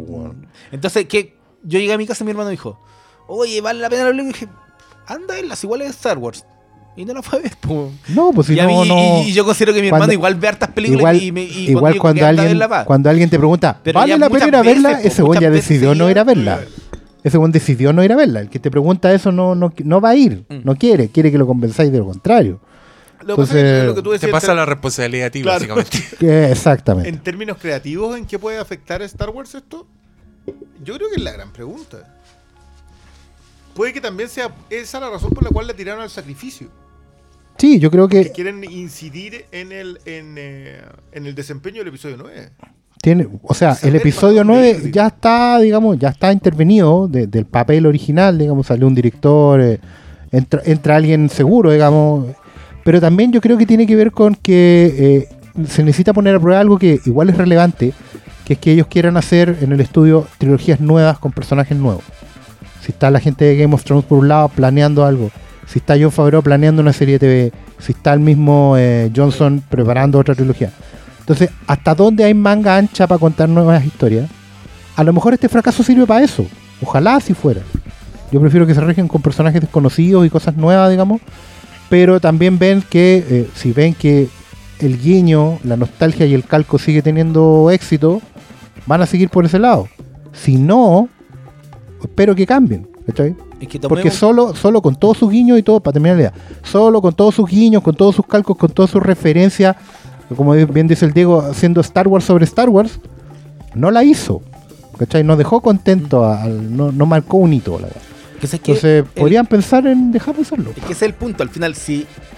Ponte el- al otro lado. Si Han Solo hubiera sido un éxito, le habría dado el pie para que tuviéramos películas de lo que estamos viendo: Jaguars, una historia de Star Wars. De No. cosas que ya somos conocidas y solo por ser conocidas pueden ser explotadas. Yo creo que este es como un paralelo en, en términos de decir, weón, es Han Solo, uno de los personajes más importantes de la franquicia y la weón no fue un éxito. Y se vio venir que no Y- éxitos. Igual hay, hay un patrón que se va siguiendo Y claramente. quizá eso es lo que tú puede Mm. aportar a que cosas nuevas salgan. Que si al final. Mi mayor problema con Star Wars es actualmente que parece una galaxia muy, muy, muy chica. Y ese es el pro- problema. Todo gira en torno a, a la Cinco historia hueones. central, a cinco hueones. Eh, chucha, los rebeldes surgieron por un robo que hizo 10 años antes Han Solo, ¿cachai? Que es lo que te deja esta nueva película. Eh, en, en Rock One no era tan. porque era más confinada la historia, pero aquí, chucha, está todo tan en. en, en- No, pero acuérdate, acuérdate siempre que Rogue One eventualmente, no lo van a confirmar, pero había, estaba ese tipo de conexiones. Si la mamá de Jean era una Jedi y Jean terminaba entrenando en Dagoa, convirtiéndose en una suerte de Jedi encubierta, segunda esperanza que no era Leia, imagínate lo que hubiera sido eso. Y eso se cortó y se sacó. Pero Ojalá. Y, y en Han Solo, no sé, pues igual súper chica, como que te- te meten como los los guiños a fans hardcore, como porque si nombran a vos que este casa recompensa con cabeza de reptil, te nombran otras cosas que otros cachan, que mataron a una- un personaje de mierda que apareció dos segundos en, en la amenaza fantasma. Todos esos guiños que te hacen que sea todo más chico. Lo de L3, que es el lenguaje, el dialecto peculiar que tiene el eh, halcón milenario. Puta que rabia. ese es como esa una. ¿Cómo se llama eso? Ese es como retrocontinuidad. Retrocontinuidad. eso es más que, que un guiño, ¿cachai? Yo te hablo de los guiños más. Es, es necesario que Beckett haya matado a un personaje que no importa de la amenaza fantasma. A mí me da mucha rabia que la retrocontinuidad porque esa weá que generalmente es lo que yo digo con, lo, con todas las secuelas y con los remakes, onda, el original no me lo pueden tocar. En este caso sí te lo pueden tocar, ¿cachai? Y te hacen ese tipo de weas porque me lo resignifican. Y aunque yo quiera evitarlo, ahora cuando vea Star Wars y Tripio diga qué dialecto particular tiene tu nave, yo voy a decir, concha su madre, ¿es porque una de esto, negra sí. sassy, weón? Bueno, lo, lo que yo decía de los dados, para mí esa weá nunca fue relevante. Y hoy en día me lo tratan de vender primera, como ícono. y un Y- y elemento que estaban nunca lo ahí. No eran más relevantes que la mesa de ajedrez yo- del... el No, y era una weá que nadie se día da leí- cuenta porque. No, Le- po. leí una weá que me voló un poco la cabeza. Era un, era un tweet. Como que decía: eh, ¿Qué pasa si originalmente Han Solo era una deconstrucción del tipo de, peli de las precuelas de Phil Lord y Chris Miller? El weón- según el weón, en ese contexto, sí tienen sentido las escenas como: ¿Usted para dónde va? ¿Cuál es su apellido? No, no, ando solo. Solo. Weón, eso es algo que saldría en 21 Jump Street, en 22 Jump Street. ¿Cachai? Que la weá tiene muchos chistes. Y yo me quedé pensando en la weá y dije, este weón tiene razón. Onda. Si estos weones estaban haciendo una deconstrucción de las precuelas con solo y Don Disney los pilló, weón, los sacaron cascando. trajeron a Ron Howard y le dijeron transforma esta weá, que es una deconstrucción de las precuelas, en una precuela real. Y esa weá, mi cabeza es solo. Eso es la película que vimos. Eh, eh, eh, ¿Es buena esa? Es súper probable, pero también caché que te da el estado de las cosas que en el fondo puede ser muy, muy atractivo, muy creativo hacer una deconstrucción, pero la tenéis que estar pasando como gato por liebre, Sí, po. porque no es lo que tus jefes te pidieron. Si al final aquí el que paga es el que manda, po, ¿cachai? Entonces, también es penca porque no hay un riesgo real cuando eh, arman una película sobre un personaje que no tiene backstory, o arman una película sobre un personaje afroamericano, o arman una película sobre un personaje femenino, ¿cachai? Porque al final no es una, un tema de, riesgo o de, intención real de crear una, una épica para esos, para esas historias, para esos personajes, sino que es básicamente cuota de mercado. Y eso está claramente explicitado y conversado en muchos, muchos lados, no solo acá. Entonces, que tengan que estar pasando gato por liebre, no es bueno para ninguno de los lados del negocio. Es mejor negociar una cuestión intermedia, algo más a lo Kugler, a lo Derrickson si queréis, incluso. Pero no, no, no tratar de, ponerse. O, a- no, a- vamos a otro lado. Nos vamos a Deadpool. Al final lo de Deadpool resulta mucho más refrescante. Porque efectivamente es, es lo que es, una deconstrucción del género. Y, y vive en esa parcela y, y- y los dejan hacer. Porque en el fondo no importa mucho tampoco. Para Fox hoy en día cualquier cosa que recaude bien le va a andar bien, digamos. Porque no tiene una franquicia fuerte a la cual a, Pero, pero no va a llegar a la primera. ¿no? Pero no lo van a hacer con X-Men, ¿cachai? No, ¿Cómo eso no la tiene? ¿Y Avatar? Se vienen cuatro películas, weón. Pero sé que de lo que estáis hablando, igual el problema es que igual la audiencia es un poco culpable de que nos vendan lo mismo es siempre la porque, audiencia es lo- tan predecible porque los que- cambios los, Mm. los cambios al canon eh, hacen que saquen una torcha pues, weón. entonces también como creadores deben pensar que tampoco se pueden alejar mucho porque No, pues sí. hay gente que los trata como textos sagrados la weá de Cosa- Star Wars, cosa es lo o que ¿Los cambios al canon? ¿Ah? ¿Cuáles son los cambios al canon? Por ejemplo, que el- pa- al canon Eh, estándar sería que Luke no fuera un héroe. No, o el, el- Que Luke fallara. lo que critican muchas de las Jedi como cambio el canon es lo que pasa con Luke. Es como, ¿en serio están fuera del canon? ¿No tiene algo de lógica?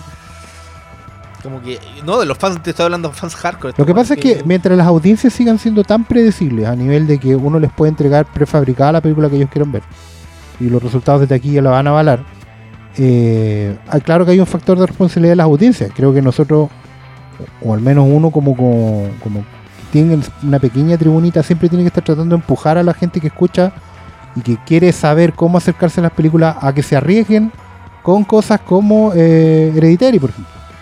Es una película que si no hablamos de ella antes, va a pasar completamente colada ahí en un, en un cajón con el conjuro, ni siquiera con el conjuro, con la monja, con eh, la Ouija 345, la Ouija que no es Ouija, eh, posesión de aquí y allá, todas esas mugres que llegan directo a video, ¿cachai? Y no, y no es eso. Y nosotros, la única manera que logremos que es siempre tratar de colaborar a que las audiencias sean menos predecibles. Que Tú- puedan tú- tener tú- un... A mí me pasa esto que no entiendo por qué no les gustó solo. Cuando es menos dañina a lo que yo siento que querían de Star Wars que lo que es las Jedi. Cuando es más, voy a utilizar esta palabra en unas comillas gigantescas, creativa en la forma de contar la historia, su historia, que lo que era Force Awakens. Y Force Awakens es un batatazo. Y las Jedi, ¿cuánto hizo? 1500 millones. También un batatazo, pues, claro. Entonces, ¿qué es lo que no les gusta de Solo? Pero sé que yo no sé si el consenso es que no les gustó solo. El Porque problema es que no fueron a verla. No fueron a verla como que... Pero, pero entonces hay un no gusto previo.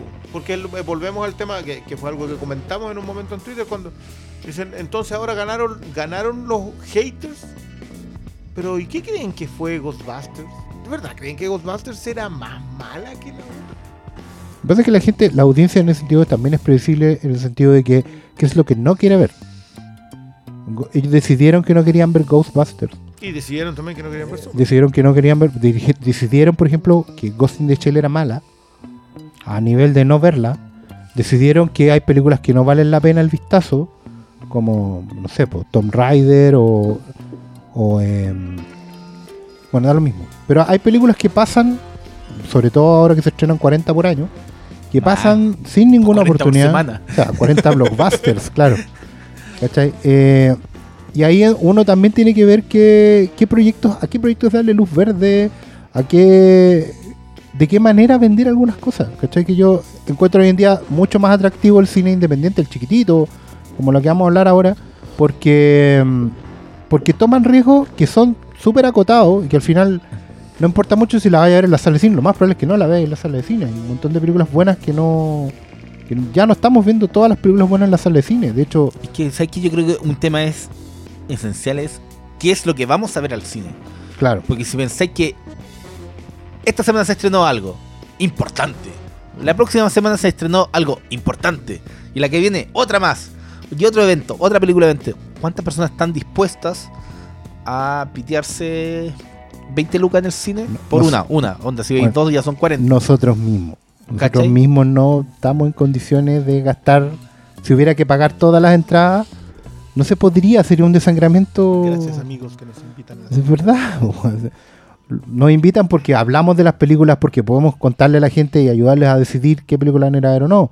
¿Cachai? O cómo, cómo entender la película que vieron y que no entendieron. Eh. Pero, pero al fin y al cabo es, es, una- Es que es un caso. platal y sobre todo si no vais solo.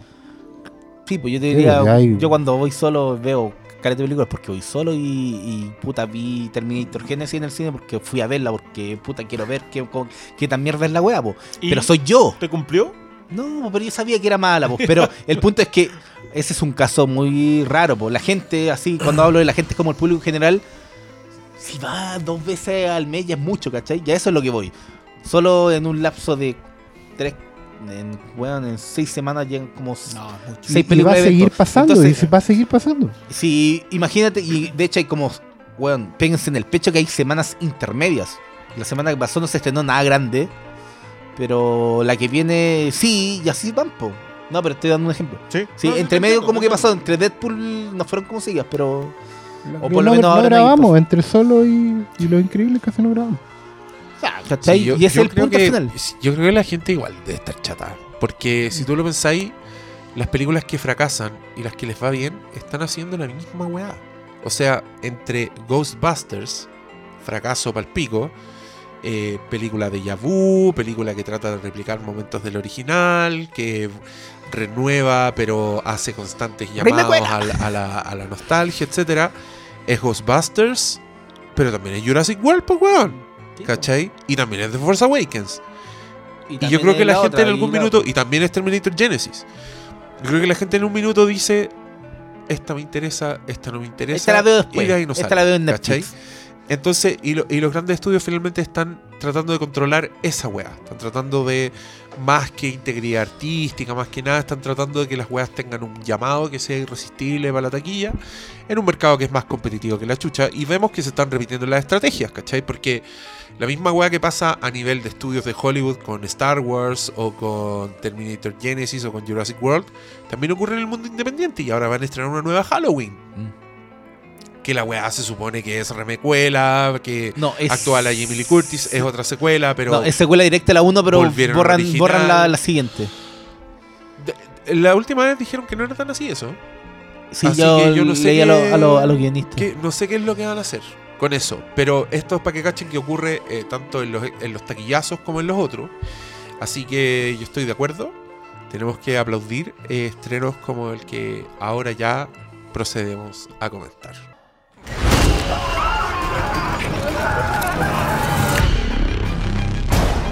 I don't like this. Dad, I don't like this. What's happening? Nina! Don't you ever raise your voice at me! I am your mother! Please stop! Mom, what's happening? Make it stop! Make it stop! Hereditary, no sé cómo se pronuncia. Hereditary. Saludo al amigo del mensaje. Hereditary. La película El legado del diablo. ¡Del diablo! Ahí debería haber salido, le critiqué. Esta es la película que venía con. eh, yo leí hace un tiempo, eh, se estrenó en Sundance. ¿fue? Sundance. Dejó la zorra. Todos dijeron que era la película de terror del año. Yo leí eso y leí que actuaba Tony Colette y ¡pum! Vendido. Cerré los ojos, cerré los oídos. Dije, no voy a ver trailer, no voy a hacer ni una weá. ¿No viste el Voy a esperar, no. Voy- y de hecho cerraba las páginas cuando aparecían tweets así, Hereditary. Ah, pap, nada. Me quise mantener completamente ese gatón. Como yo Y- estoy con Suspiria. Ya, perfecto. Oye, yo no vi el trailer de eso. No, no, no. Yo no he visto Increíble. solo- solamente que Le es de tengo- Guadagnino y nada más. Esa weá se ve única. Hay que Y, y- y de hecho voy a repasar la anterior por, por, por torturarme, porque a mí no me gustó. La, a lo mejor ahora sí la veo y me encanta. Pero no viene al caso. Volvamos a editar. Hereditary. Y bueno, me- yo fui. Esto es para contarles un poco el antecedente. Yo la fui a ver así completamente en blanco, no sabía nada de la weá. Y fue una experiencia de la puta madre. para mí está una de las mejores películas del año. Es una tremenda película de terror. Además, increíblemente bien actuada. Y, pero sobre todas las cosas, muy bien contada. Esta weá fue el placer de estar a la deriva en una historia que yo sabía que iba a llegar a buen puerto, pero que lo pasé pésimo. Tuve un rango de emociones bastante grande viéndola. Y me dejó marcando ocupado. Me dejó con eco, me dejó pensando, volvía, volvía a hechos, a momentos. Y quiero verla de nuevo, pero le tengo miedo. Tengo miedo. le es que es como una intensidad muy particular, pero es bacán porque vamos a hablar del terror y de las posibilidades del terror. Y algo que tiene en común el cine de terror con el cine de ciencia ficción es que siempre todas las películas de terror son sus propias reglas, su propio mundo que tú vayas a ir descubriendo. Y el mundo de Hereditary es una hueá pal pico. Eh, tiene, yo trataba de pensar en otras películas que me hayan dado la misma sensación y lo único que me acordé fue de The Blair Witch Project, que es una película que me gusta mucho. Y en especial el final de Blair Witch Project. Como esa sensación de que estáis viendo algo que es horripilante y escalofriante, pero que no, lo es, no es eso tanto por, por, por el efecto ni por el monstruo, sino que por la idea que hay detrás. Eh, cuando ese weón está de espalda en ese sótano y la mina le empieza a gritar y el weón no se da vuelta, eh, yo tuve una sensación de miedo bien visceral y bien del cerebro, que se quedó conmigo. De hecho, Te dio miedo ahora. Sí, weón. Una vez un amigo, una, una vez estábamos quedando en la casa de la playa un amigo y yo entré y, y- y llegué a su pieza y el weón estaba parado en un rincón dándome la espalda. Y yo, a mí me dio miedo. En eso como que le, ¿qué estáis haciendo, weón de mierda? Como- y el weón hizo esa weá solo para asustarme a mí. Quizás cuánto rato estaba parado ahí esperando que yo llegara. Qué maricón. Pero. Pero eh, ese momento, yo creo que Hereditary, Hereditary tiene muchos. Tiene. Debe tener unos cinco. En que yo genuinamente no quería mirar la pantalla, pero la miré igual y. ¡Ah! Eh, así que la recomiendo mucho. Vayan a verla. Sí, yo le tengo miedo a esta película. El- la persona que vaya a ver, que vaya a ver esperando la monja del conjuro, o, La película efectista. o que vayan esperando adolescentes en peligro, con O- un o hueón con posesión demoníaca. Esa persona va a ser muy insoportable Annabelle. en el cine. Creo que Sí. esta película la gente se va a portar muy mal. Eh, le mando fuerza, ánimo a los compañeros cinéfilos que lo pasaron pésimo en alguna de estas funciones, porque me tinca que va a pasar. Ayer había risas. No, en serio. Pero en yo- la premier. Pero eran risas nerviosas. Nerviosas, sí. Ah, ya. De esas que no, Ah, como que no se está aguanta bien. muy bien la gente. Sí, pero igual te, te incomodaban. Aparte que nos faltaba el chistosito que hacía el. el- el, eh, No vamos a decir qué. No. Porque, porque ahí sí. Ah, es los hueones tontos. Sí, entonces. Pero el problema es que no sabíamos si es que ve- venía de. No, que venía de la película o venía de la. Porque como. La, la eso- mezcla de sonido la no mezcla es menor, weón. Esta película está tremenda. Sí, Yo eso sí, fue yo algo no que me gustó mucho. Yo sabía que nadie lo estaba haciendo porque estábamos en una función de prensa. ¿eh? No ningún le critiqué se haya puesto a, ju- a jugar. pero la mezcla de sonido estaba muy. O sea, cuando tenía que sonar atrás tuyo, sonaba atrás tuyo. O sea, digámoslo. Estaba, estaba todo muy bien. Yo Sí, sentí que. Me salió un CTM ayer. Sí. Sí, Es que- el la construcción de la película eh, está muy bien hecha, ya sé algo que no todas las películas de terror logran, porque claro, pues está la jugada efectista de jugar con los ruidos estridentes, las cámaras que se mueven, las luces que se apagan y el, es como el, el terror de, de parque Salto de diversiones. De parque de diversiones. Esta película no, está muy bien pensada y logra ser muy perturbadora. Que no es algo que logren. Que solo lo- para mí logran solo las grandes películas de terror. Y es algo que se ha repetido en algunos estrenos independientes de terror de los últimos años que han salido de la media. Y ahí tenemos a It Follows, Babadook y The Witch, ¿cachai? Yo creo que esta película está, está en ese grupo de, la, de, la- la, de la- la colocáis como cuarta en la lista porque Get Out está en otro rango, diría yo. Eh, por- porque, porque Get Out no pretende ser tanto terror. Pero es que Eh, Get Out sí, es un de Universal. Por eso decía independiente, ¿cachai? Pero era como... Sí, pero es Bloom. Blumhouse, sí, pero era Universal. Menos Ya, de pero... 5 millones de dólares para mí es independiente. Sí, 5 millones de dólares. Nada, lo juntamos nosotros. No nos. La saca ahí de la ganancia Sí, pues malo, son Blumhouse, la Universal distribuye nomás. Pero, ¿cachai? El, el, el, el, el cine de terror que perturba más que asusta con ruedo efectista, para mí es lo... eh, yo lo saco al tiro de, en a un pedestal de verdad, No, no, yo, yo no, no voy a. No lo celebro tanto el, eh, ese terror efectista, pero sí creo que gente como James Wan ha logrado hacer de ese terror efectista una muy buena ejecución. No es eh, It Follow, que es, que es un ejercicio de, de estilo muy, muy, muy bien hecho. Eh, no es The Witch. Porque yo lo, he dicho hasta el hastío, The Witch para mí está más cerca de la cinta blanca que de, de cualquier película de terror norteamericana. Eh, siento que esta está a medio camino entre lo que quiere provocar el conjuro, que es asustarte, y lo que hacía de The Witch en su terror más, más profundo. Eh, creo que tiene la similitud con The Witch va más en la estructura. Tiene un crescendo del horror que te tiene al final. Que. Tú No, ahí y estáis mal. Yo, yo, ah, yo estaba mal. Sí. Hay, hay dos o tres secuencias al final en donde yo estaba así como. Más encima que, que se quedó mi mujer finalmente. Ah, ¿se quedó? Se quedó. Ca- ¿Cachai que llegó? Llegaron los dos, me dijeron, oye, guarda, guardan los puestos. Ya, estaba con mi problema y llega el Cristian y como que estamos hablando, no sé por qué sale el tema de la película y te dijo, no, yo me voy, algo así. No, no, no, dijo cuando supo que. No, yo me voy. Pero No, enojada. No, no, estaba fu- furioso. Si no, No me dijiste que íbamos a ver esto. Claro, logré convencerle de que se quedara. A todo esto, ustedes arrancaron así, desaparecieron hacia la derecha, así como el tel- este mono de, lo, de Leoncio, el Ah, León y Tristón. Cuando tú vayas a un cine y entráis por un lado, tenés que ir al lado contrario porque para allá no va la gente. Entonces como que quedamos bien, Ah, bien No, puestos. pero desaparecieron. Evitaron el conflicto con el chileno. Ah, ¿cómo no guardaron asiento? Entonces entraron al mismo tiempo. no, pues si estábamos en pero la misma la línea. fila. Ah, sí, no, ah, sí, guardar en la fila. fila. Ah. Eh, pero se quedó y, y- y- y empezamos como en lo mismo. Aparte que igual fue- ah, es muy desagradable en este tipo de películas que la gente hable al lado tuyo como si estuviera en su casa. Ay, qué rabia me hace. ¿Sabéis lo que ¿Sabes me-? No, para, para. Ah. ¿Sabéis lo que me dio a mí? Típica función de premier. Dieron cabritas y bebida. Entonces todo el puto comienzo de la película era con. Y los sonidos de las No, cabritas. no, yo, yo puedo ir con eso, me abstraigo un poco de eso. Pero no cuando la gente. Ah, no, es que hizo esto, esto, otro. Loco, está ahí al lado mío. Habla más despacio. O pregúntale. O- pregúntatelo o en tu pregúntatelo cabeza. en tu cabeza, ¿Por qué, tenéis que hablar, weón? Sí. Yo, no, yo por ejemplo hacía algún comentario con mi mujer, pero era al oído, ¿cachai? Me acerco así como. Que, que, me, que me pasó como.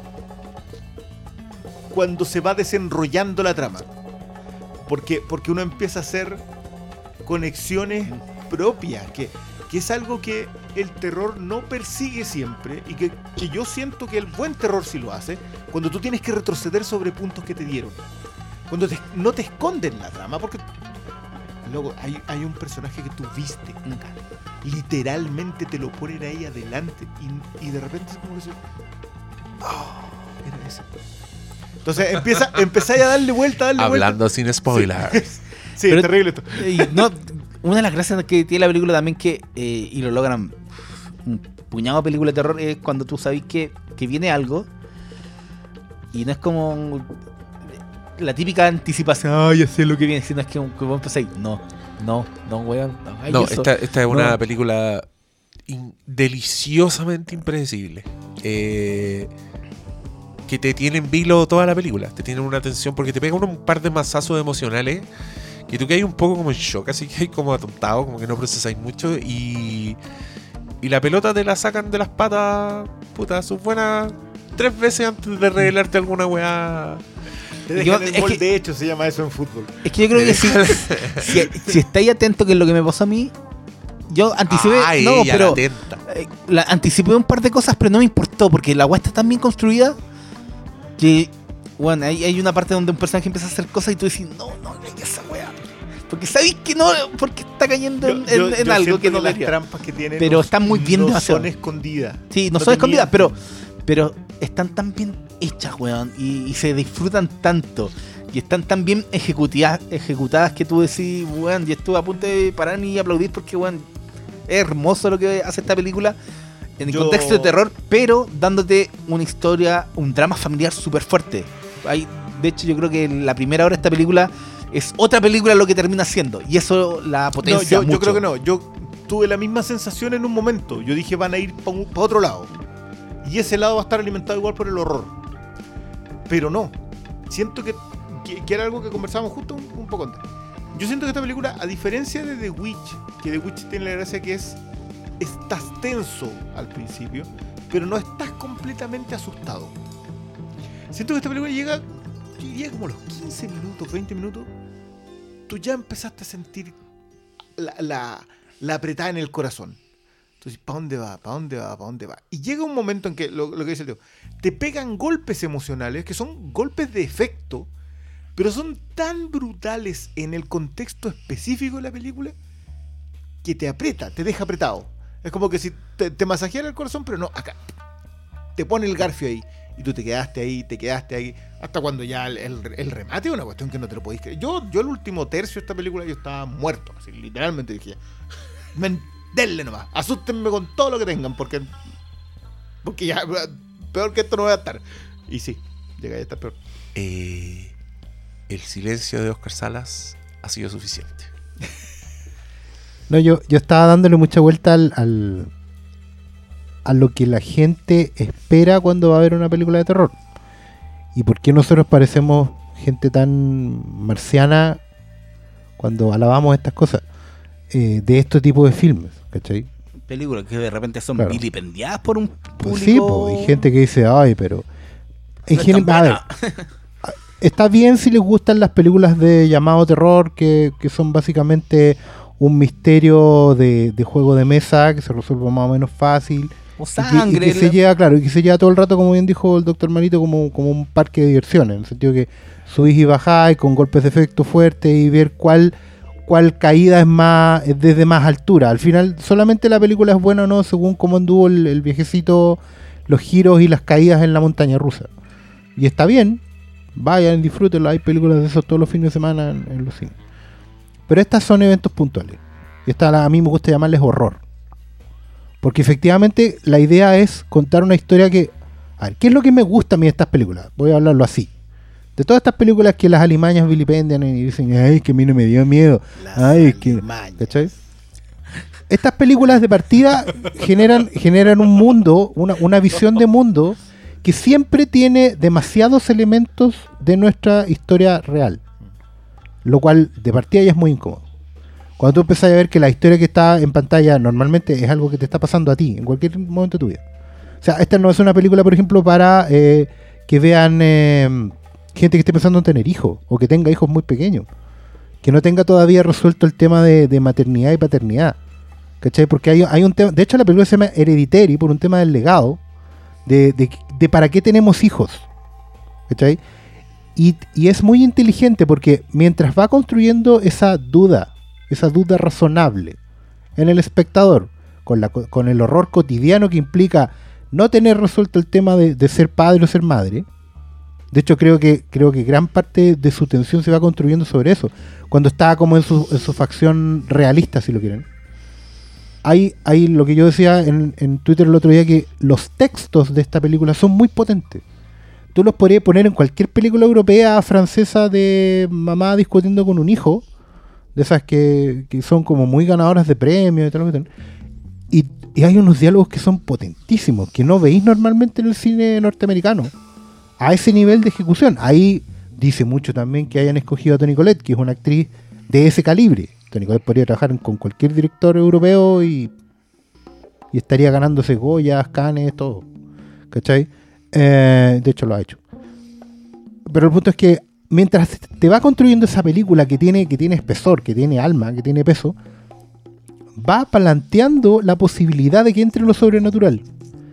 De que en el fondo lo sobrenatural entre a tu vida cotidiana. Y el horror de estas películas está en que justamente cuando el horror, cuando lo sobrenatural entra, después no tiene salida. Toda lógica, toda, toda realidad, todo aspecto de la, del, de, sentido común se, se desvanece. ¿Cachai? Y eso es lo bacán porque en el fondo la sensación que te dejan estas películas es que las vidas nuestras son súper frágiles. Que en cualquier momento de duda, no es que se nos meta el cole flecha o que nos, venga acá el diablo y se meta o nos caiga un mal de ojo, sino que en cualquier momento de dudas nuestras se va a desatar el caos y, no, y va a ser inevitable y va a ser tan horrible como, como lo hubiéramos pensado en, en como es lo que pasa en The Witch cuando, cuando uno está ahí como, pero de verdad es, es- es- es- es este diablo, de verdad era el diablo y te sale el diablo, po, weón. ¿cachai? Que, pues yo la, cabra. el pate cabra, Pate literal. Y era una bruja. Ah, pero no era una metáfora. No, amigos, era una bruja. ¿Cachai? Lo mismo en, en Black Witch Project está construida sobre eso y es su gran mérito también. ¿Cachai? Que uno está todo el rato poniendo en duda eh, eh, el la, la racionalidad de la weá y termina siendo una locura. A mí lo que me gusta de estas películas y es lo que los invito a disfrutar y a apreciar en esta es que justamente es una historia de la vida cotidiana que por momentos de duda razonable, muy pequeña, se van al carajo. ¿Cachai? Esto es básicamente una historia sobre, sobre maternidad, sobre control y sobre cómo influimos en las vidas que, a las que traemos al, mundo y, cómo eso es casi inevitable. ¿Cachai? No, lo, lo que se planeó para ti eh, no tiene vuelta. Tiene vuelta. Es como la fatalidad del destino puesto en una, en una metáfora que al final no es tal. Y por eso me gustó tanto también, porque no. Todo el rato estaba pensando, bueno, es. Estamos viendo una interpretación. Estamos viendo una suerte de. eh, eso no está pasando, esa persona no está entrando a esa casa en ese estado.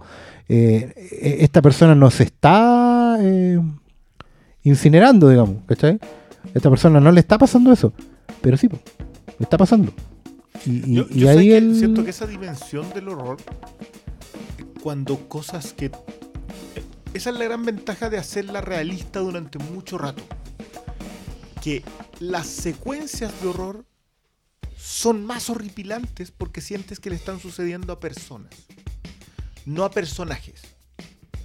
Que yo, yo sé que acá la Tony Colette se va a hallar todos los aplausos, eh, pero el chiquillo, el que hace del hijo, bueno, en general los cuatro. Sí, Ga- Gabriel Bryan los Gabriel también. Bryan está muy, Muy bien, contenido, muy sí. contenido. que está- Charlie, que es el, no, no sé el nombre de la niña, no- también está muy bien. Y, y, Y, y Anne Doe, Sí, weón. ¿qué, qué onda esa señora? Yo como que, como que de repente pasó a ser un- una actriz indispensable en el cine. Eh, y viene del cuento de la criada, ganándose Emmy, ganando, no sé si ganó Globo de Oro, pero, pero viene con premiada del cuento Y de la criada. y es esa de la, la señora que era como gerente de un, de un McDonald's y encierra como a su a una de sus empleadas. No me acuerdo cómo se esa película. Ah, es el nombre, es un nombre con C, no me acuerdo cuál es. Pero sí, Compliance. ¿El Compliance? Compliance. ¿Cachai? No, si viene como Fue hace como último, una serie- la, última década. Muy tardía, ¿cachai? Pero entró fuertísimo. Y encuentro que están todos muy bien en aterrizarte los personajes. Entonces, cuando los factores sobrenaturales empiezan a ser parte de. eh, es tremendo. No, no, no, no quiero spoilear esto a nadie, digamos, pero el momento en que eh, la idea de lo sobrenatural entra a ser factor. eh, Y siempre está la, como un Tony, factor. la Toni Collette, sí, siempre está como factor, pero cuando, cuando pasa a ser un factor dentro de la trama, Ah, ya. lo de la Toni Collette es una cuestión impresionante. O sea, tú de verdad te sentís como se sentiría esa mujer. Y eso es. Y eso hace mucho más fuerte todo lo que, lo que sigue ocurriendo después de eso. No, es que y yo creo que el director eh, se rajó porque alguien que no es Tony Collette no te hace esta película. Yo creo que esta weá funciona mucho gracias a Tony Collette, porque te lo estáis creyendo, porque lo, lo está sufriendo de verdad. Y, y, y su, su personaje pasa por tantas, tantos estadios que el rango de la weona ya es como nominación a los Hay secuencias en un minuto que son una cuestión brutal. Brutal. O sea, pas, cambias de cara en la misma escena, en la misma toma, que tú decías. "Ah, ya". Aparte que, que te empieza Sí, a es como, pasar eso. te- ándate a la no, chucha. no. Como- Como que te empezás a meter las manos al bolsillo y empezáis así como que los hombros te empiezan a, La a girar por otro lado. Exacto. La incomodidad. Para mí esa incomodidad creo que nunca la consigue el otro terror. El otro, el otro terror no alcanza a estar incómodo porque es un efecto, es un golpe de efecto asustarte. Lo que pasa es que además el, el otro terror, en, en la mayoría de los casos, no en todos, pero en la gran mayoría de los casos, basa el conflicto en la dualidad bien y mal. O sea, el mal es horrible, son monstruos, terribles, pero tú sabes que son el mal. ¿Cachai? En algún momento elevarás una oración, eh, llegará el bien, por último, por puro equilibrio, el bien habrá de prevalecer o al menos sobrevivir. ¿Cachai? tienen esa dualidad permanente, sobre todo si es judeo-cristiana. ¿cachai? Estas películas tienen la inteligencia de fundar su. de partida, no plantearlo como una dualidad. ¿cachai? No son el bien y el mal, porque acá, en general, los cultos paganos básicamente están buscando un lugar. Bueno, Un lugar en- en donde- La persecución del poder. de- Exactamente, es un lugar donde expresarse. Y al final, y es lo que lo incómodo de estas cosas, en que en general, así como a- a- en, en la bruja a Tomasín no la forzan, no la obligan, la tientan, pero eh, la tentación siempre es una decisión de uno. ¿Cachai? No está sometido. Acá es igual, po. acá es un culto pagano. No, no es el diablo, ¿cachai? Por eso no me gusta el nombre. De hecho, me, me complica mucho el nombre creo en que- español. Que conlleva demasiado. Predispone primero. Sí, eh, te limita. te- eh, exactamente. te a- encajona arma, en un- arma un cuadrado en donde salirse, que es indispensable para la película, Claro. eh, no te funciona. Yo creo que. Yo, yo en general no soy de los que se queja por las, por las traducciones. Pero en esta sí. En esta le están Creo haciendo un horrendo una- favor a la película. título, Sí. Sí, es una mala, mal, ma- mala mal. traducción. Mal. Que, que me Sí. sorprende que Hereditario no funcionara. Es que de repente como que la simpleza a él lo Claro, una nos película- aleja más de lo que cuando o sea, la claramente simpleza- lo, eh, lo- lo- piensan que si le ponís el legado del diablo, estáis entendiendo que es una película de terror. Sí, pues, Y si, le ponís, más- y si le ponís hereditario o legado o Pero ponle puede ser cualquier cosa, pero herencia diabólica, no sé. Algo que sea Herencia del mal. más- herencia del mal. Lo más O, es que haya. o algo. herencia demoníaca, bla, bla, bla. Ver, pero, Pero sé que, más allá de, de todo este tema eh, del, de la historia terrorífica que construye la película, a mí me atrapó mucho más el drama familiar que te sustenta avance todo lo que tiene. No solo en el tema de la herencia hacia abajo, hacia los hijos que hablaba el, el Oscar, sino también cómo uno lidia con lo que a ti te heredaron para atrás. Eh, y, y cómo tú afrontáis eso que te define a ti y no queréis que defina a tus, a tus hijos si está siempre la, la máxima de que los padres cometen los errores de los hijos, ¿cachai? Entonces, toda esa, todo ese trabajo que hace la historia para construirte, como para llenarte vacíos que no te los dicen con claramente, como cómo era la relación de ella con su madre, o cómo fue el pasado de esta familia que tiene algunos incidentes que de repente te los cuentan y te van como quebrando la imagen buena que tenéis como el protagonista porque pasan como cosas entre medio que te, que te cambian como un poco la, la dinámica. Esas cosas a mí me, atrap- me- me atraparon y me hacen funcionar mucho más lo que, lo que termina pasando en la última media hora en la película que yo creo que es brillante. Que- que- y que es media hora. Si no es- sí, no es corto, no es una cuestión que pase cada eh, es mucho rato y muy tenso. Y, Y en un increciendo. claro. Es que eso es lo que yo te decía a propósito del, del crescendo que tiene la bruja. Yo que, que no creo que vaya en el mismo código. Yo creo, yo, yo no, se, no se equivoquen. Cuando nosotros hablamos de la bruja o cuando eh, Oscar citaba el bebé Rosemary, tiene que ver con que el tipo de construcción elude el terror en el texto. Elude el terror de forma explícita. Pero implícitamente te va acongojando, te va apretando. Porque hace las situaciones lo suficientemente tensas, hace las situaciones lo suficientemente aterradoras para que tú vayas metiéndote en ellas. Rosemary creo que es un excelente ejemplo. The Witch creo que es clave, por ejemplo, lo que le pasa al hermano chico. Claro. Eso- eso son cosas que, que- que te van llevando para allá, que te van llevando. Y cuando llegas hacia el final, claro, The Witch tiene mucho más subtexto que, que. Eso sí, eso sí Sí, me gustaría es que sí. Creo que es más la ejecución del cuento de terror. De hecho, es que de hecho The Witch en el fondo no trata sobre el- un, un- un tema puntual como es esta. Esta es, es básicamente tiene que ver con, eh, con- con la maternidad, la función de la maternidad, ¿para qué tener hijos? La otra está hablando de un, de un choque cultural, de un sistema que se está imponiendo sobre otro, es una cuestión social larga. eh, Por algo es un cuento folclórico, digamos. Sí, y, y mito fundacional. es la Pero esta, esta tiene que ver con, con, que, con eso, con que para qué tenemos hijos, para qué, para qué lo hacemos. Sí, y es que en ¿Con el fin? Yo, yo tengo un poco mis aprensiones con eso, pero, pero creo que lo vamos a hablar mucho más en la, en la parte de spoilers. Pero me gusta como, como, como texto, o sea, sobre Sí. todo la idea del- de lo hereditario, qué, here- qué heredamos, que y, no, po, ¿qué heredamos y qué es lo que legamos? Pues las dos, las dos cosas. Sí, es que heredar es una de las pocas palabras que se pueden ocupar en ambas Sí, pues no puedo decir- Como, pasivo Pero como que se entiende más decimos después legar, ¿cachai? Pero el- igual el encuentro que eh, todo el tema del terror, como está manejado también, eh, te sigue un poco una línea clásica de que algo va a suceder solo si crees en ello. Onda, si tú si tú no le abrís la puerta, no, la puerta no se abre. Sí, pero yo diría que acá es inevitable. Sí. De hecho, yo creo que donde la gracia de esta película es que podríamos entrar ya, yo creo, con los spoilers. Sí. sí. ¿Ah? Jefe, ¿Qué jefe. le- Vamos, dale? spoilers, ahora ya. I want to tell you my secret now.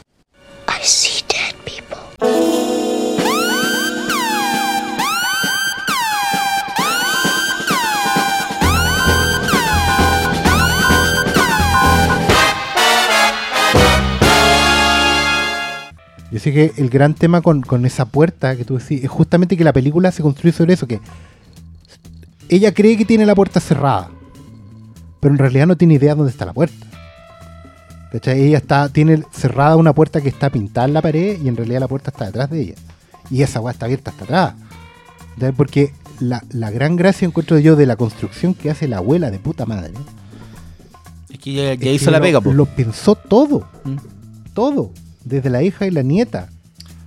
¿Cachai? Era yo- un, yo- yo era un creo- culto completo. Quiero entrar acá. Yo creo que eh, ella piensa po- por qué quería que Charlie fuera de niño. Porque Charlie nace siendo Paimon, Pimón. Eh, y si se alcanzaba a desarrollar en un macho sano, que esa era la gran gracia del, del, del- del demonio que él quería ocupar, eh, les iba a poder enseñar todo. Pero Charlie nace siendo niña. Pero yo no sé si. De- de- déjame, que déjame, No sé si nace con ella. Recuerda que hay un texto, hay una, una frase donde la mamá dice que ella le pasó a la niña cuando que no fue lo que hizo con. Es cuando ella la alimenta. La, la idea de que, de que ella la sigue alimentando. Pero si se fijan, eh, cuando ella cuenta la historia, que es un cuento de terror, cuando ella cuenta de que su mamá no la pasó bien, porque su marido se había. El marido muere de inanición. Inanición, sí. Y el hijo se ahorca diciendo que la mamá le estaba tratando de meter gente a él. Y en la, en la pieza de ella. Claro, en la pesadilla se ahorca porque dice que él le está tratando de meter gente. Entonces lo más probable es que ella lo hubiese intentado primero con su marido, no resultó, y segundo con el hijo, que tampoco resultó.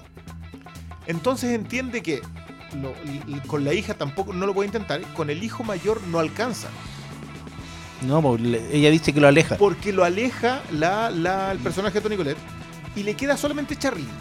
Y cuando Charlie es niña, entiende que tiene que criarla hasta que en, algún momento se le pueda llevar un machazón, pero ella no alcanza, se muere. Y el factor Peter, que yo encuentro que es que es un factor X que no es factor X, o sea, él hace, el error que él comete es matar a Charlie. Y ahí se les va el plan al carajo. Por eso tienen que ir contra él a- y por eso tiene que entrar a actuar Joanny.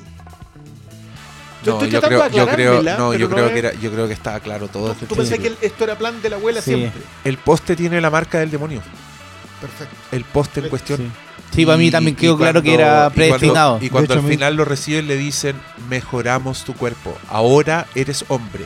¿Te acordáis lo que decía Sí. Charlie? Mi abuelita quería que yo fuera Que fuera hombre. hombre, sí, pues, sí. A, a todo esto, el poste tiene esa marca. ¿Y qué es lo que está en el suelo cuando mueve el auto, Peter? Porque Peter mueve el auto, mueve el vehículo porque eh, Había un muerto. había algo Había muerto, o un sea, animal muerto. un animal muerto. Sí. Sí. O sea, no, si la- yo entendí también que la situación estaba, estaba puesta ahí. Era, era un- una predestinación. Y que en el fondo la, la Charlie era el cordero del sacrificio. Necesitaba generar ese trauma. La pendeja nació para Era el eso. pájaro. Acuérdate Sí. que, la, que la niña Y- corta la casa del Sí, pájaro y hace como la, misma porque ella tenía la, cosa. tenía la sensación de que eso le iba a pasar. No, no, es que yo Era creo un que ella destino manifiesto, y por eso sí. hacía estos monos. No, yo- siempre estaba haciendo No, porque estos, estos tipo, personajes. Sí, pues sí, Estaba lo que, es alimentado. que, mira, lo que, lo, que, lo que hace la abuela finalmente lo que le resulta es usar el alma de Charlie para invocar al demonio y usar el cuerpo de, de Peter. de Sí, porque lo que ella necesitaba era que alguien efectuara el ritual. Que, que, que Tony Colette en este, en este estado febril, digamos, dijera las palabras en voz alta. E invocara al demonio.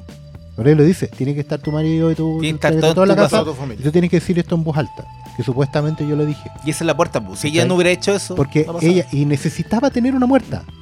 Para que cayera. O sea, la pendeja todo el rato existió para ser asesinada como parte del ritual completo. Que era invocar a Paimon. Claro, por ¿cachai? algo quería un, un niño porque Sí. ahí no era necesario matarla.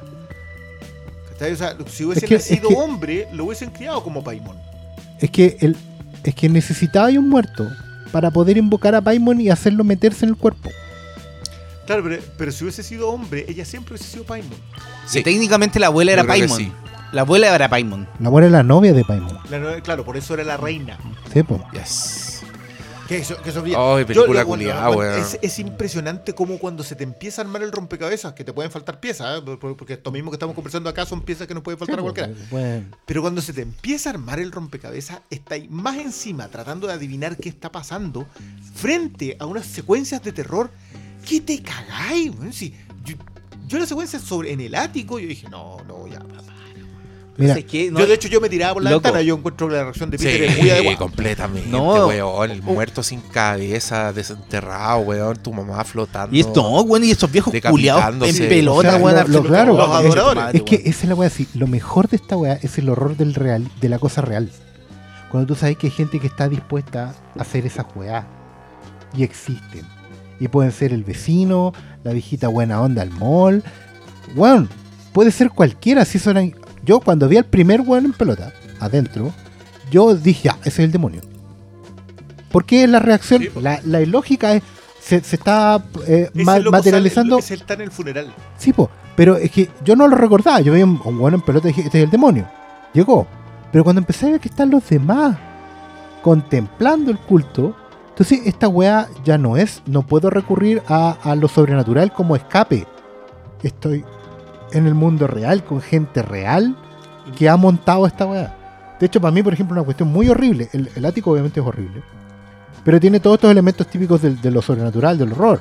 Sí, Pero para mí era mucho más horrible abrir el baúl de la abuela y empezar a ver esas fotos de una vida que no es lo que tú esperáis para tu abuela po, o para tu madre. po. Esa situación para mí es muy horrible. ¿Qué hace la abuela con Tony Colette? La protege, la cuida para que llegue a criar una familia.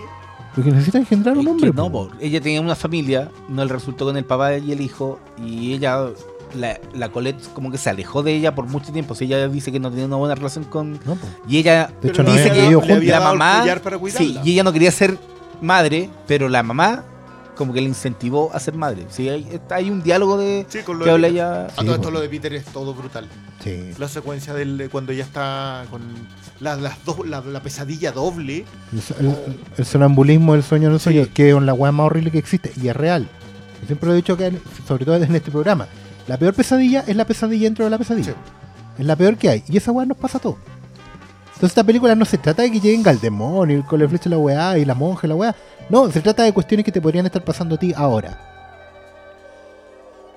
¿Cachai? Y, y no lo vayas a saber hasta que sea demasiado tarde. Yo, ¿Sabéis que más que el hecho de que te puedan estar pasando a ti, en, en el sentido de que como te han pasado puedes identificarte, siento que la construye tan bien que tú sientes que podría estar preso. De hecho, la película tiene un gran momento en que tú estás dudando si Tony Colette está loca o no. Porque todo apunta en la película a que ella está, tiene doble personalidad, una psicópata, es sonámbula. Hasta te tiran ese, esa carta. Y tú, antes de, de que incinere a su esposo, en el fondo, uno está plenamente en, en ese carril de película tradicional. O sea, sí, en realidad el problema es que ella tiene doble personalidad, probablemente se crea a su madre. Y tú, todo muy psicosis, ¿cachai? Roblox y la weá. Y no, pues, y la película acelera para donde no pensabas que iba a ir. Y hace todo eso Pero- todo pero el rato. Reconozcamos que la secuencia cuando se incinera él, los cuatro rostros que tira la, la Toni No, Collette son una no, cuestión que no te extraordinaria. No. Está extraordinaria. ¿Cachai? Y, y- y es que ese es el punto. La película tiene gran mérito de que te obliga a que lo sobrenatu- a que busques lo sobrenatural como método para mantener la cordura. Es un refugio, se vuelve un refugio. O sea, ojalá momento. esta weá fue una posesión demoníaca. Ojalá la buena efectivamente eh, eh, eh, esté poseída por el demonio, O por O sea, la madre. por la madre, ¿entendí? Ojalá sea eso, que, que es algo a lo que yo me puedo aferrar y que sé que no va a pasar. Pero no, po. La mamá ya había perdido, ¿cierto? ¿Cómo? ¿En ¿Cómo? sentido? La abuela perdió, no alcanzó a heredar, a, a- a vivir con poder.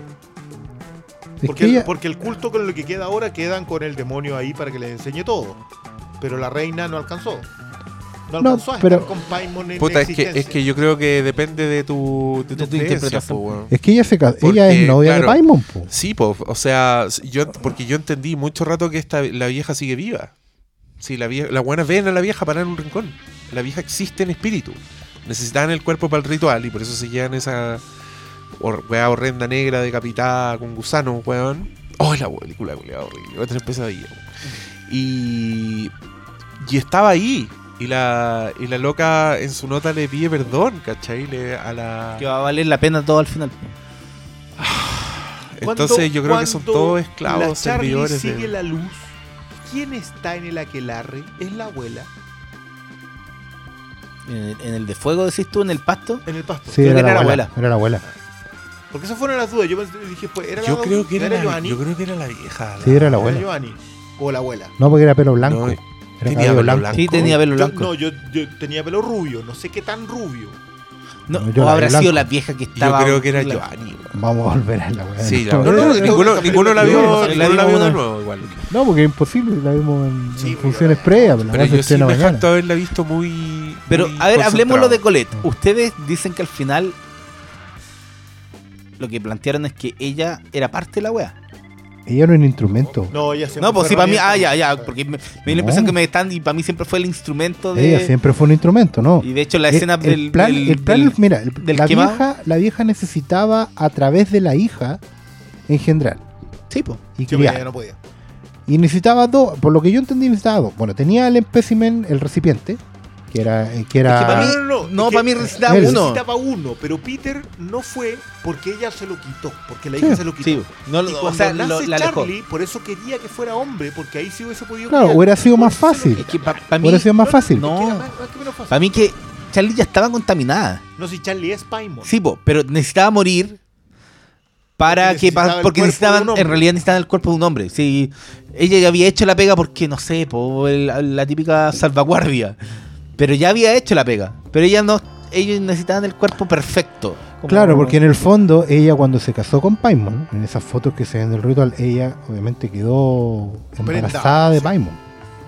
Lo que pasa es que lo Y tuvo la a vieja través de la era hija. vieja, po. Pero lo tuvo a través de la hija. po. Por eso quería amamantar la guagua. po. Si, Ah, esa si Tony- si Tony Colette al final, es- es- eso es lo triste.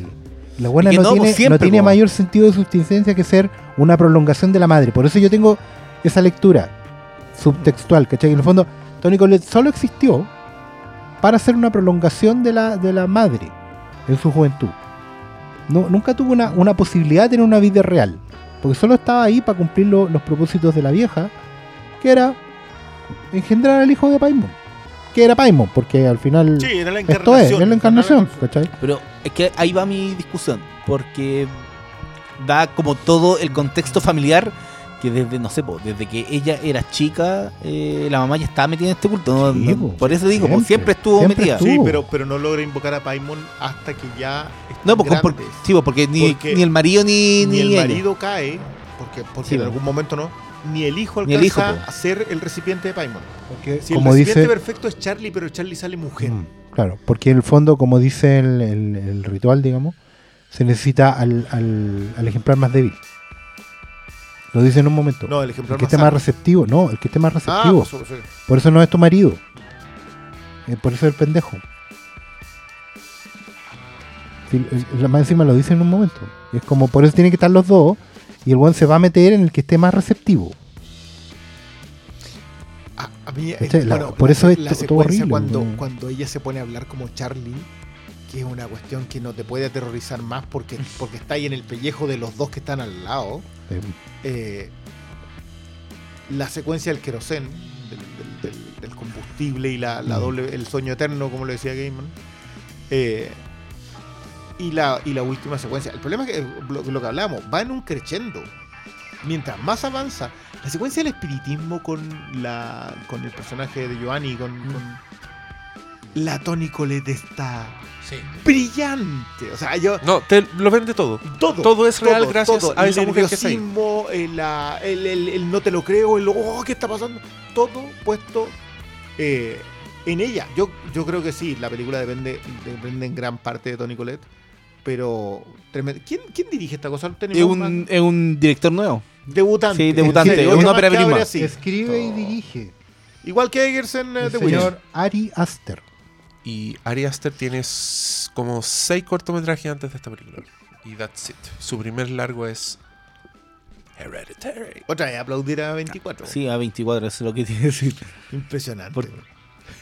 Impresionante, como una productora poderse apoderado del, del debut de gente así. No le- no y, de, y de seguir alimentándolo. Hay que considerar que el director de The Witch y de It Follows, sus siguientes proyectos siguen apadrinados por A24. Bueno, o sea, que hay que quedarse donde te trataron mejor. po, o sea. Bueno, igual lo- lo- el, ¿It Follows también era 24? No. No, It Follows no, no no era era- Lionsgate. Lionsgate. La, No, sí, A24 ¿O no? había hecho. No parece que es Focus Features. Focus. Es como de ese, de ese tipo. Tú, es que A24 está. Lo bueno es que está, está apostando por el género así como apuesta por otras películas. O sea, así como apuesta por. por tiene una línea como donde podéis poner a Moonlight, ¿cachai? a Lady Bird. Claro, a Lady Bird. Tenéis una línea como esta donde tenéis a. El año pasado tenía de It Comes at Night. Sí. Que uno puede, claro, eh, más fallida, pero de los errores se aprende también, ¿cachai? Lo importante No, es seguir yo- yo apostando a la si weá. vaya, yo creo que va para otro lado It Comes at Night nomás. Pero ahí falla. Pero es una apuesta Sí, súper pero- respetable. Yo encuentro que dejar abierta la weá es, es una, es una posibilidad. Que no resulte, está bien. Pero hay que hacerlo. ¿Cachai? Y antes de eso estaba The Witch. Sí, eh, eh, o sea, de- en, el plazo de tiempo que una productora se saque dos obras mayores, en el caso de Witch una obra maestra, yo no sé si está, creo que hay que, le tengo que dar otra vuelta, pero en realidad que, que me va a costar, porque igual está, esta está para verla de día, así, y proyectar la pared de, la, de, de afuera, del- de, la pieza de afuera. Sí me va a molestar, yo en esto concuerdo con Diego, sí me va a molestar las reacciones de la gente cuando, cuando no sean capaces de reconocer lo que están viendo. Eh, no porque no, no que no sean capaces, sino que no tengan la voluntad de reconocer lo que están viendo. Muchos se niegan a No, eso. es igual sí. de repente es un tema de capacidad. Sí, Es pero, porque- pero en general, claro. Yo creo que también va relacionado al consumo de lo que uno hace, porque ya voy a poner un ejemplo. El, el Paulo de 1997, yo no creo que no habría recibió de la misma forma este tipo de películas, que es como recibió otras películas de terror clásicas que con el tiempo, cuando ya vi más películas, ¿cachai? Es que igual el terror acá se ve tanto. Bueno, también es un Pero- tipo de terror que se ve. sí, pues es un tipo de terror, pues sí es el punto. Comes Night debe haber durado dos semanas, si es que. Igual esto Comes Night era más, estaba más difícil. La, la bruja, la bruja finalmente la estrenaron en No, Chile. Yo po. nunca tuve Sí, final- po. ¿Sí? Ya. ¿No llegó? Sí, Sí. sí, no. Pero yo como... Como nosotros tres- la- dos, tres semanas, acuerdo que la creo vimos como en febrero. Sí, llegó harto después. Pues ya estaba Blu-ray. Y después llegó, claro, y debe haber durado dos semanas. Pero. Sí, igual de- The Witch nosotros no la vimos venir.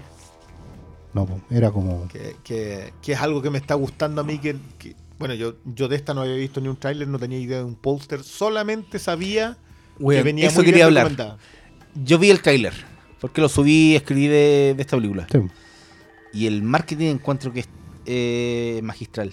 Porque te venden la típica película del cabro chico de amoníaco y esta cuando es eso. Porque todo el foco de la promoción de la película es, Es Charlie. es Sí, Charlie. Charlie. Vean los pósters que están en los cines, vean. Y no, weón, esto no es eso. Y O sea, creo que- creo que y yo lo estaba de viendo y efecto como, de la- weón, de- de esa- de- oye, aparte, cuando pasa esa yo dije, me cagaron. Yo no quiero vi. volver a, la- a lo de Tony Colette. El- ese grito. Y loco. sin verlo. Claro. Desgarrador. Y, y aparte, solamente centrado en Peter. Sí. Si todo funciona muy bien, si alguien me sale con que Peter no actúa bien, yo. Ya, en serio, amigos, párenla. ¿Cachai? ¿Dónde sale ese actor? No, ¿de, qué- de dónde sale ese programa? en Patriot Day, en la película de Mark Wahlberg sobre los bombazos de Boston. Ya. Él ¿Es uno de los terroristas? Es, es uno de los terroristas, el, el joven, el joven, el Josh Ket, no, no me acuerdo cómo se llama, Tarsnasov. Bueno, pero el joven. Bueno, Ahí está. es salto. Bueno, Yo lo había visto en My Friend Dahmer. Ah, esa del Es uno de los Fantastic amigos. Fest. Es, es el, es el mejor amigo de, de Dahmer, el asesino en serie cuando estaba en el colegio. Y actúa súper bien en esa película. Bueno, Así estos que- días debería estar disponible Throw Readers. Thoroughbreds. Thoroughbreds. Esa. Eso. Con Anya Taylor Joy. Exacto. Dios la guarde. Censura, sí, sí. y la, la Olivia Cook, la chiquilla de Miguel La- and the Dying Girl y Ray Ray Ar- Adonis, ¿no? ¿Cómo se llama la? La Artemis. Artemis. ¿eh? Adonis Creed. Bueno, al- la- yo sé que la, la mayoría de la gente va a reconocer al, al- a Peter como el, el cabro de Jumanji 2. Ah, sí, Jumanji bien. 2 también era. Peter es Jumanji. Es dos. Jumanji dos. Ah, Era uno de los Es, protagonistas. es no la sale roca. nada, es no la roca. nada. No, sí, una, esa weá actúa en 15 Él es la roca. Él es la roca. Ahí tenía Avatar. un- Sí. Eh, ya, pero, pero a mí ese, ese, por ejemplo, funciona extraordinario. De, de hecho, yo creo que ellos dos Todo. sostienen la película completa. Yo, no, es que Garfield Ryan igual me gusta su contención, pero de repente lo siento muy perdido. Pero ¿sabes qué? Es que, weón, hasta weá chica, la, la- te- la abuela, que la vemos por fotos y por pequeñas muerta, apariciones. Sí, bo- En el weón. funeral. Ahora en un rincón, vieja con Sí, su madre. en un rincón. No, y porque le echan algo en la boca en, en el funeral. Sí, de veras. ¿En esa weá? Llega alguien así y le mete algo en la boca. ¿Qué? ¿Qué? Oh, ¿Por tenés razón, weón. No, si el- el- y tú estás en ¿Te plan así como, ese que ¿qué, tú decís que ese es el demonio? que de ese está en el funeral, él está riendo, No, pues si están todos. cuando está Charlie. Bueno, es muy bueno en el funeral. Bueno, mi mamá era una persona muy privada, estaría muy sorprendida que hubiese tanta gente. Sí, pues no tenía idea. po. Chan, ¿Qué es chan. ahí, vos de Pero tu ¿sabes mamá, weón? Eh, weón, en esta película me empecé a notar unos detalles súper. weón, que no me fijo fie- siempre. Hay una escena en un estacionamiento. Que es cuando eh, la Colette está con la. Cuando Ando, De, conoce de a día o de Giovanni. noche. de día. Ah, Y cuando están- está en el, como sí. en el mall, así como, o como en el Sí, supermercado. como que están como en el supermercado. Y están hablando. Y de, fon- de fondo aparece un negro. Un, de fondo que entra a su auto. Y no sé por qué me quedé pe- pegado en ese. Dije, ya. O sea, sacar ahí. Onda, ya, ya hizo como el, el paso del extra. Bueno, siguen hablando ella. Tres, cuatro minutos. Y el auto se mueve. Y dije, yo, oh, estos culiados pensaron todo. Hasta esa wea. Para el weón que se fije de lo extra. Los extras tienen bien en esta película. Que una wea que de repente vos, vos cachás que pasa el Sí, extra y sí, hace como el a lo que recorrido. va ahí. Hay, una, sí, hay, una, hay una preocupación por el detalle en esta película que es muy raro. O en la fiesta. chica. Yo me fijé en lo, en lo bueno que está en la fiesta. Cuando Peter lleva a la hermana. Sí. Y hay como dos, dos cabros así en un balcón hablando. Y, la weá es súper natural. Es como, weón, Sí, si yo hubiera sacado una. Y la weá está en esa weá. Y ahí dije, sé que esta weá está pensada hasta en esos detalles. Cuando, cuando la vean como una. Fíjense No, esa weá chica. A, a mí me gustan mucho la- los- las pequeñas piezas de información que te van dando que a ti te resultan en el momento exacto. Espero que, Me ese cho- espero, espero que ese chocolate no tenga nueces. porque no ando con la, Sí. con la Y te, lo- y te lo Ah, explicamos al tiro. Sí, y lo explicamos y queda clarito. Y cuando los otros están preparando, picando las nueces, tú decís, ah, acá va a quedar la escoba. Sí. Pero no esperáis la escoba que va a quedar, No. po. Ahora, lo del poste yo no, me- no, no lo había relacionado. Me acuerdo que el poste tenía la marca, pero no había relacionado que la marca era para eso. Es que la marca, en el fondo, tú termináis asimilándole ya sobre el final. po. Bueno, ese Porque plano no culiado preocupado de eso. de la cabeza con la hormiga. Con la hormiga. Y después la cabeza en el ritual. Oh, weón. La cabeza está en el ritual, ¿cierto? Sí. Sí. Si lo Está en el cuerpo de palo. Súper podrida. Está. Sí. Ah, era de ella. sí, po. ¿No la encuentran la cabeza? ¿Qué onda la policía? Parece que no, pues, No, weón. pues, sí. Pero es que yo entiendo que Pero pensé que- que, era, la cabeza que- de la novia. Pensé que era la cabeza No, de la- porque de la reina. el, el- Ah, de la abuela. Pero el- cuerpo de final, el sin cabeza, eh, para No. mí fue Charlie, porque la, la abuela la habían sacado a los otros buenos para. no, el cuerpo muy podrido es el de la vieja. Sí, po. El cuerpo ensangrentado, evidentemente, es de Tony Colette. Ajá. Porque se cortó la cabeza recién. Qué, qué impresionante la secuencia de la, de la co- Porque tú decís. ¿qué está haciendo? Pensé que se está, se está apuñalando. Sí. Y después la veis con, con ese. Que es una sierra, yo no tenía idea. pero Es una especie de serrucho que en realidad es un, es un hilo eh, con. Ah, eh, Como con curado eh, virutas, industrial. claro, como una especie de. Hilo curado y eso industrial. se ocupa de serrucho eh, artesanal en el Para cortar los árboles. Claro. Eh, y cuando veo que está haciéndose eso en el cuello, dije, eh, aparte, ahí ya estoy entregado. Sí, ahí no, ya lo ahí que ya sea está, que ahí ya pase, está, ya estamos, en- ahí estamos en el infierno. no, no. En ese. Yo Claro. creo que de- después la parte del fuego del, del libro, ya está. No, yo cuando se, se agarra cabezazo Tony Colette en, la, en, el, en el entretecho. Sí. Cuando está Ahí. trepada, como que, que es Ah, una, que es para una abrir la puerta, secuencia muy exorcista en el sentido de, de que es muy física como terror. Sí. Y, y qué manera, qué maestría cuando que. Porque tú manejáis los niveles de tensión.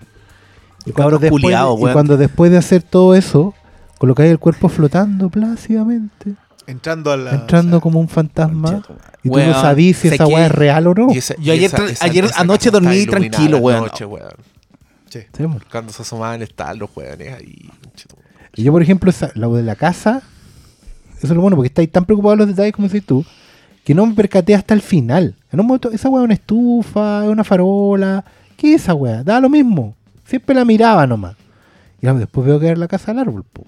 No, pero no, porque la casa del árbol tenía un Sí, calefactor rojo. Sí, pero era como. Entonces, ya, Pero no pescaba, y pues no pescaba y qué podía estar pasando ahí, que por qué eso debería estar prendido. en el ¿Cachai? final. Claro, Claro, po, pues ahí ¿por no qué? había nadie, pues ahí Pero- po. Pero siempre estuvo, po. era como. Siempre había alguien ahí. No, y sé que el, el manejo que hace de las maquetas, weón. Porque el personaje de Nicolette hacía maqueta. Y hay unos planos que pasa de como. De la maqueta a la realidad. No, no, el, el, el, Eh, a mí hay dos planos Y no, brillantes. y, weón, y el final. Al final pasa de la realidad a maqueta. A la concha maqueta. anda la mierda. El, la entrada a la maqueta y el y un eh, ¿cómo se llama? No es un zoom in, sino que va, va corriendo la cámara. Es como un traveling. Un traveling, un traveling in. frontal, Sí. no un traveling, no, no, no. Que es cuando ella cuenta la historia de la madre. Cuando está en este grupo de ayuda. Llega hasta ella y yo dije, ya, ahora se va a empezar a devolver. Se devuelve un poco, llega hasta el tipo que le hace la pregunta y después de eso cambia el plan. Y yo dije, ya, está ahí, está ahí ejercitándote. Pero no, pues, esa escena se me queda hasta el final. La, la secuencia de los amaneceres que son repentinos, que son como que de repente están en la noche y amaneció y es ¡pa! La siguiente Sí. es el corte de edición y es de día.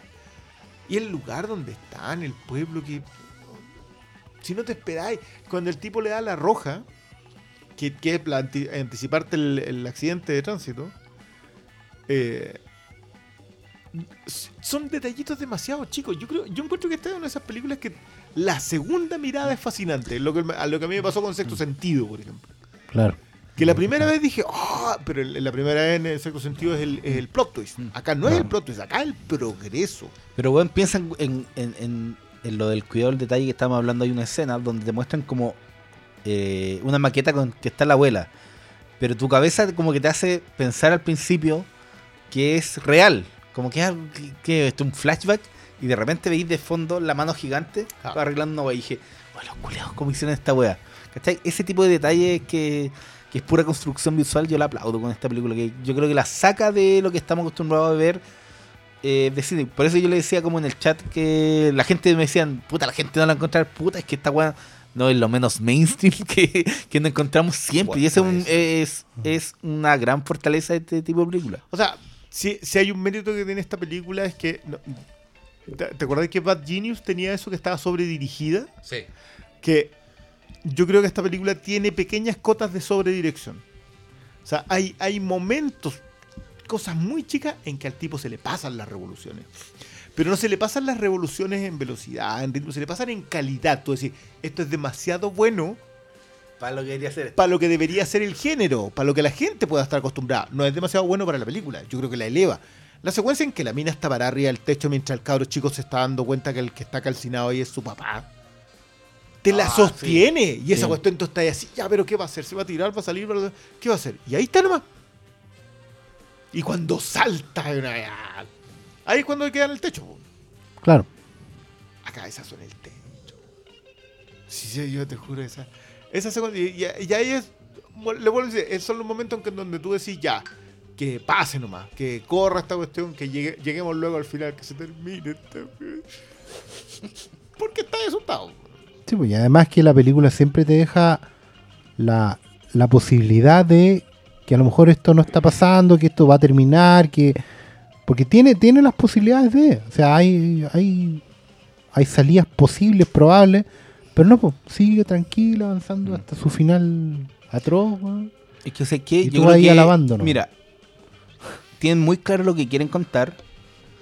Y mira, voy a- el, el ejemplo que hayan que voy a dar. Pero en el cine mainstream hay una película que se llama The Skeleton Key. Que es una película súper mala, pero tiene. Holmes. que Sí, pero tiene algunos paralelos bien lejanos con esta película. Pero maneja algunos, alguna idea de, de posesión y de que hay algo oculto en una casa y que hay un culto culiado pagano. Pero esa weá es demasiado efectista. Esta weá nunca cae en eso, encuentro yo. Yo no sé si ustedes son capaces de decirme de que aquí es efectista esta película. Y, yo creo que el. eh, No, mira, el momento que podría haber sido efectista, que es la expulsión del alma de Peter de su propio cuerpo. Que es cuando Joanny está fuera en el estacionamiento, yo te expulso, y que remata en esta cara jokeriana que tiene él frente al espejo. Eh, que es cuando se agarra ahí la cabezazo, es cuando el, Charlie lo posee, Paimon lo posee. Eh, eso podría haber caído en efectismo. Y no, po. Porque tiene un, tiene un final particularmente anticlimático que es pegarse en la cabeza y quedar aturdido. Claro, pues, y, y el, ¿por qué daba el, el otro ejemplo? Porque la- yo encuentro que la, la otra historia no era mala, pero está en malas manos, ¿cachai? Pero ahí, por ejemplo, tenías un súper buen ejemplo de declaración de intenciones de por qué esta película es de este bando y no del otro.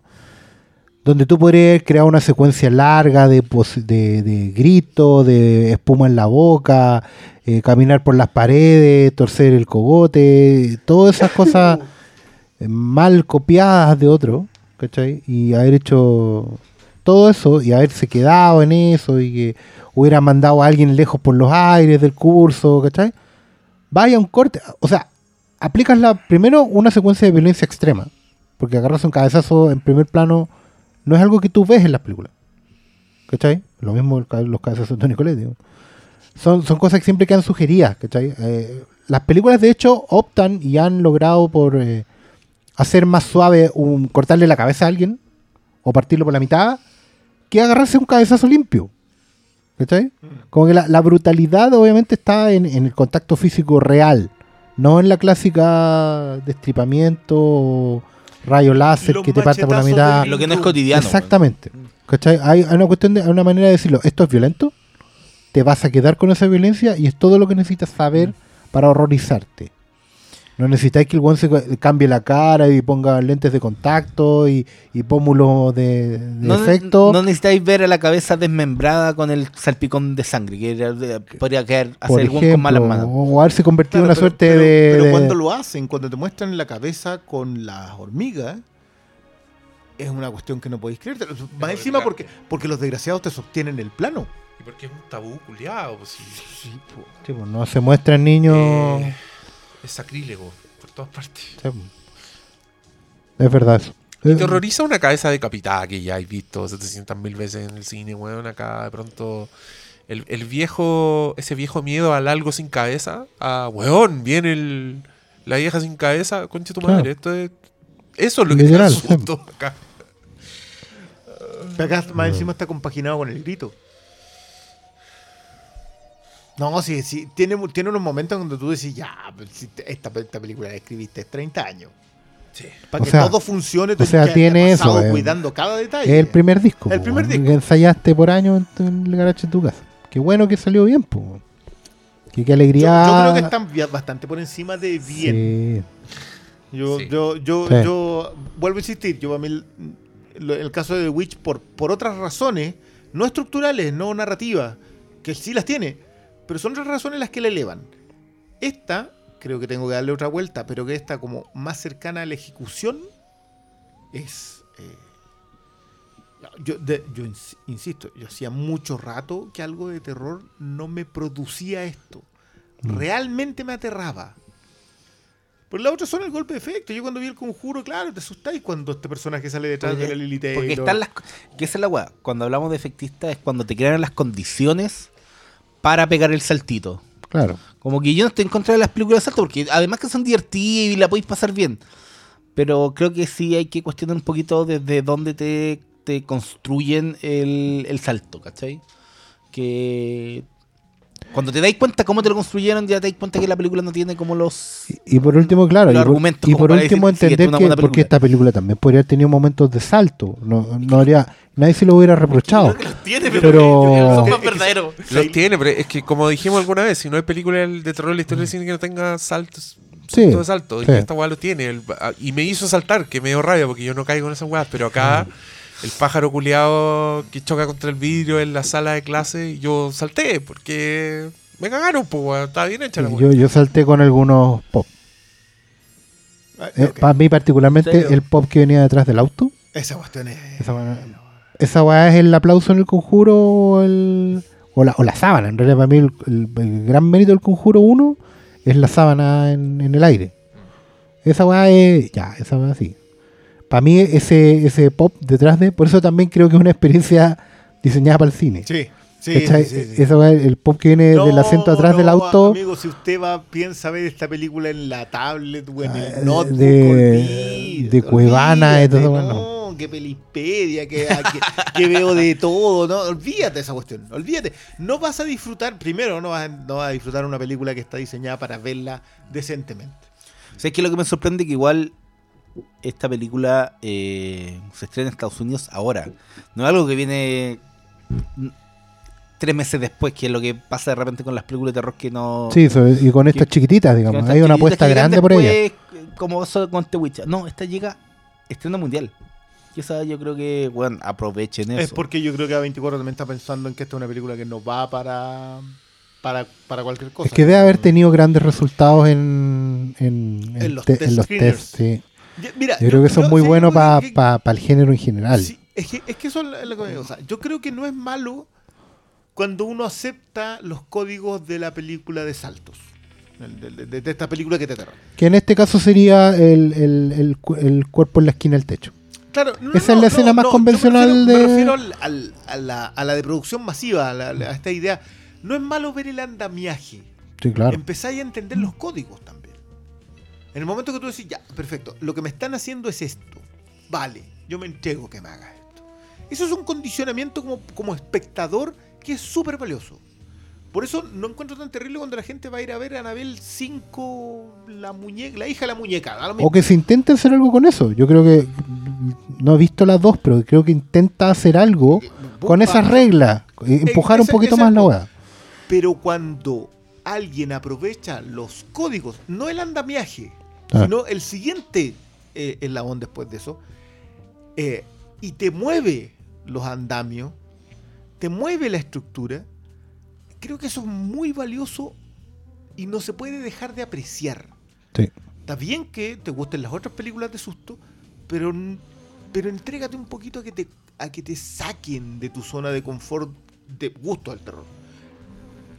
Me, me incomodaría que las críticas acá vaya. A lo, a- a- a- le critiqué acá, tiene poco que decir. porque no es no, no se presta a las convenciones esta película. No es convencional en ninguno de los dos aspectos. No es indie horror, que tanto odia No. a Beston Ellis, ni es película de saltos, que, que- que tanto nos produce, un, digamos, un- Rechazo. como un re- un rechazo porque sabemos. más A priori, porque Claro. realidad. mm, creo que está justo, no está en el medio, sino que está como se salió de la, de la caja de confort. Y, y de nuevo aplausos para un director que si está, de verdad, si este es el disco que viene ensayando, ahora puede que el director tenga 22 años. Y, y estamos puro... Vi la foto y. bueno. Mm, puede que sí. Pero esto es radio. Y, y yo creo que estábamos cabros. Sí. Si ya, Ya le hemos tirado las flores que le merece. tiramos todas las flores del mundo y la gente que no la ha visto no escuchó esta parte, espero, se fueron cuando avisamos spoilers. Así que nada, palabras al cierre cada uno. Fue una sensación muy gratificante volver a ver una película que se siente buena, que, que estimula, que, que te deja mal, pero bien. O sea, en el sentido de salir del cine con, con, con sensación de asombro. El Diego estaba al lado mío cuando salimos y en realidad los dos estábamos eh, medio turulatos, por, por ocupar un, un concepto muy particular, porque de verdad era una, una cosa como, no, no tengo mucho que decir, tengo que ma- masticar esto, lo que acabo de ver, estoy fascinado. Creo que eso, eso, esa sensación no la tenía hace mucho rato y lo agradezco y ojalá ustedes también la tengan. Eh, yo siempre tiro la talla de que, puta, no, no me hago. eh, eh, las películas de terror no me dan miedo, pero esta hizo lo que pocas hacen, que es estremec- yo estuve estremecido en el asiento, me achiqué con los últimos minutos de esta película, me fue la mierda.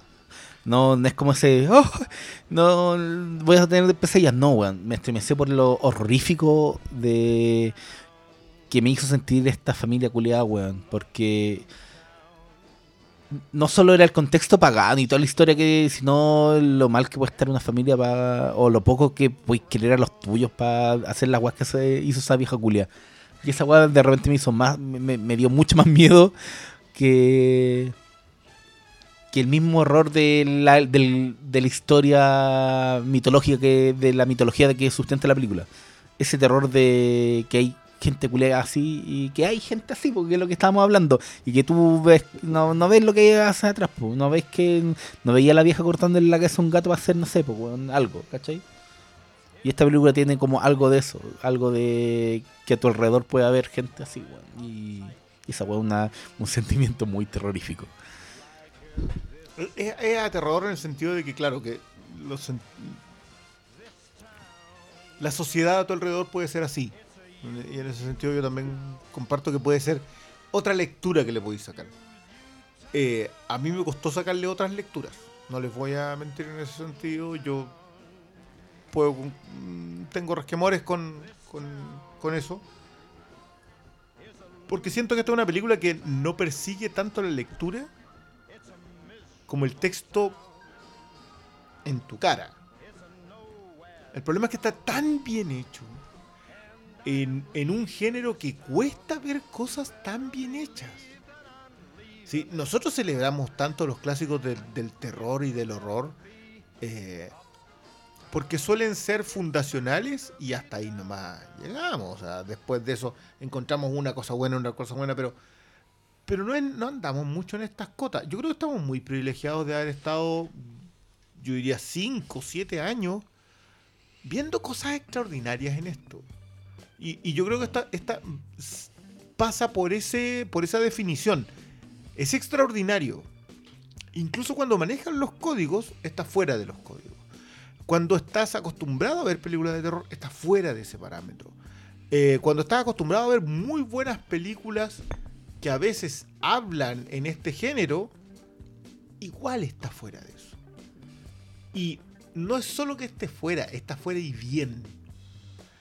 Y eso yo creo que hay que darse una, una piedra en los dientes, tener la posibilidad de ir a ver una película así al cine. Que podéis salir y no conversarla. Porque eso es lo que nos pasa a todos cuando salimos de una película como esta, que Salimos y no, no, sabéis que eh, la, la conversamos después. Primero porque saliste asustado. Hay que digerir, digerirla. Y, digerirla. Y segundo, porque todavía no le, no le termináis de dar vuelta a la cabeza. Esto es lo mismo que conversaba yo cuando entramos. De esto se trataba, pasaba esto, pasaba esto otro, porque no te queda completamente claro, pero la sensación de que lo que acabáis de ver es mucho más contundente. Eso, yo de nuevo vuelvo a insistir, en un cine en que estás acostumbrado a que no te cuenten nada, que te entretengan pirotécnicamente durante dos horas y algo, esto es un privilegio poder ir a verlo. Así que vayan a verlo. Y con ese mensaje, buenas noches. Edición, abuela. Que, que- que Dios me lo bendiga.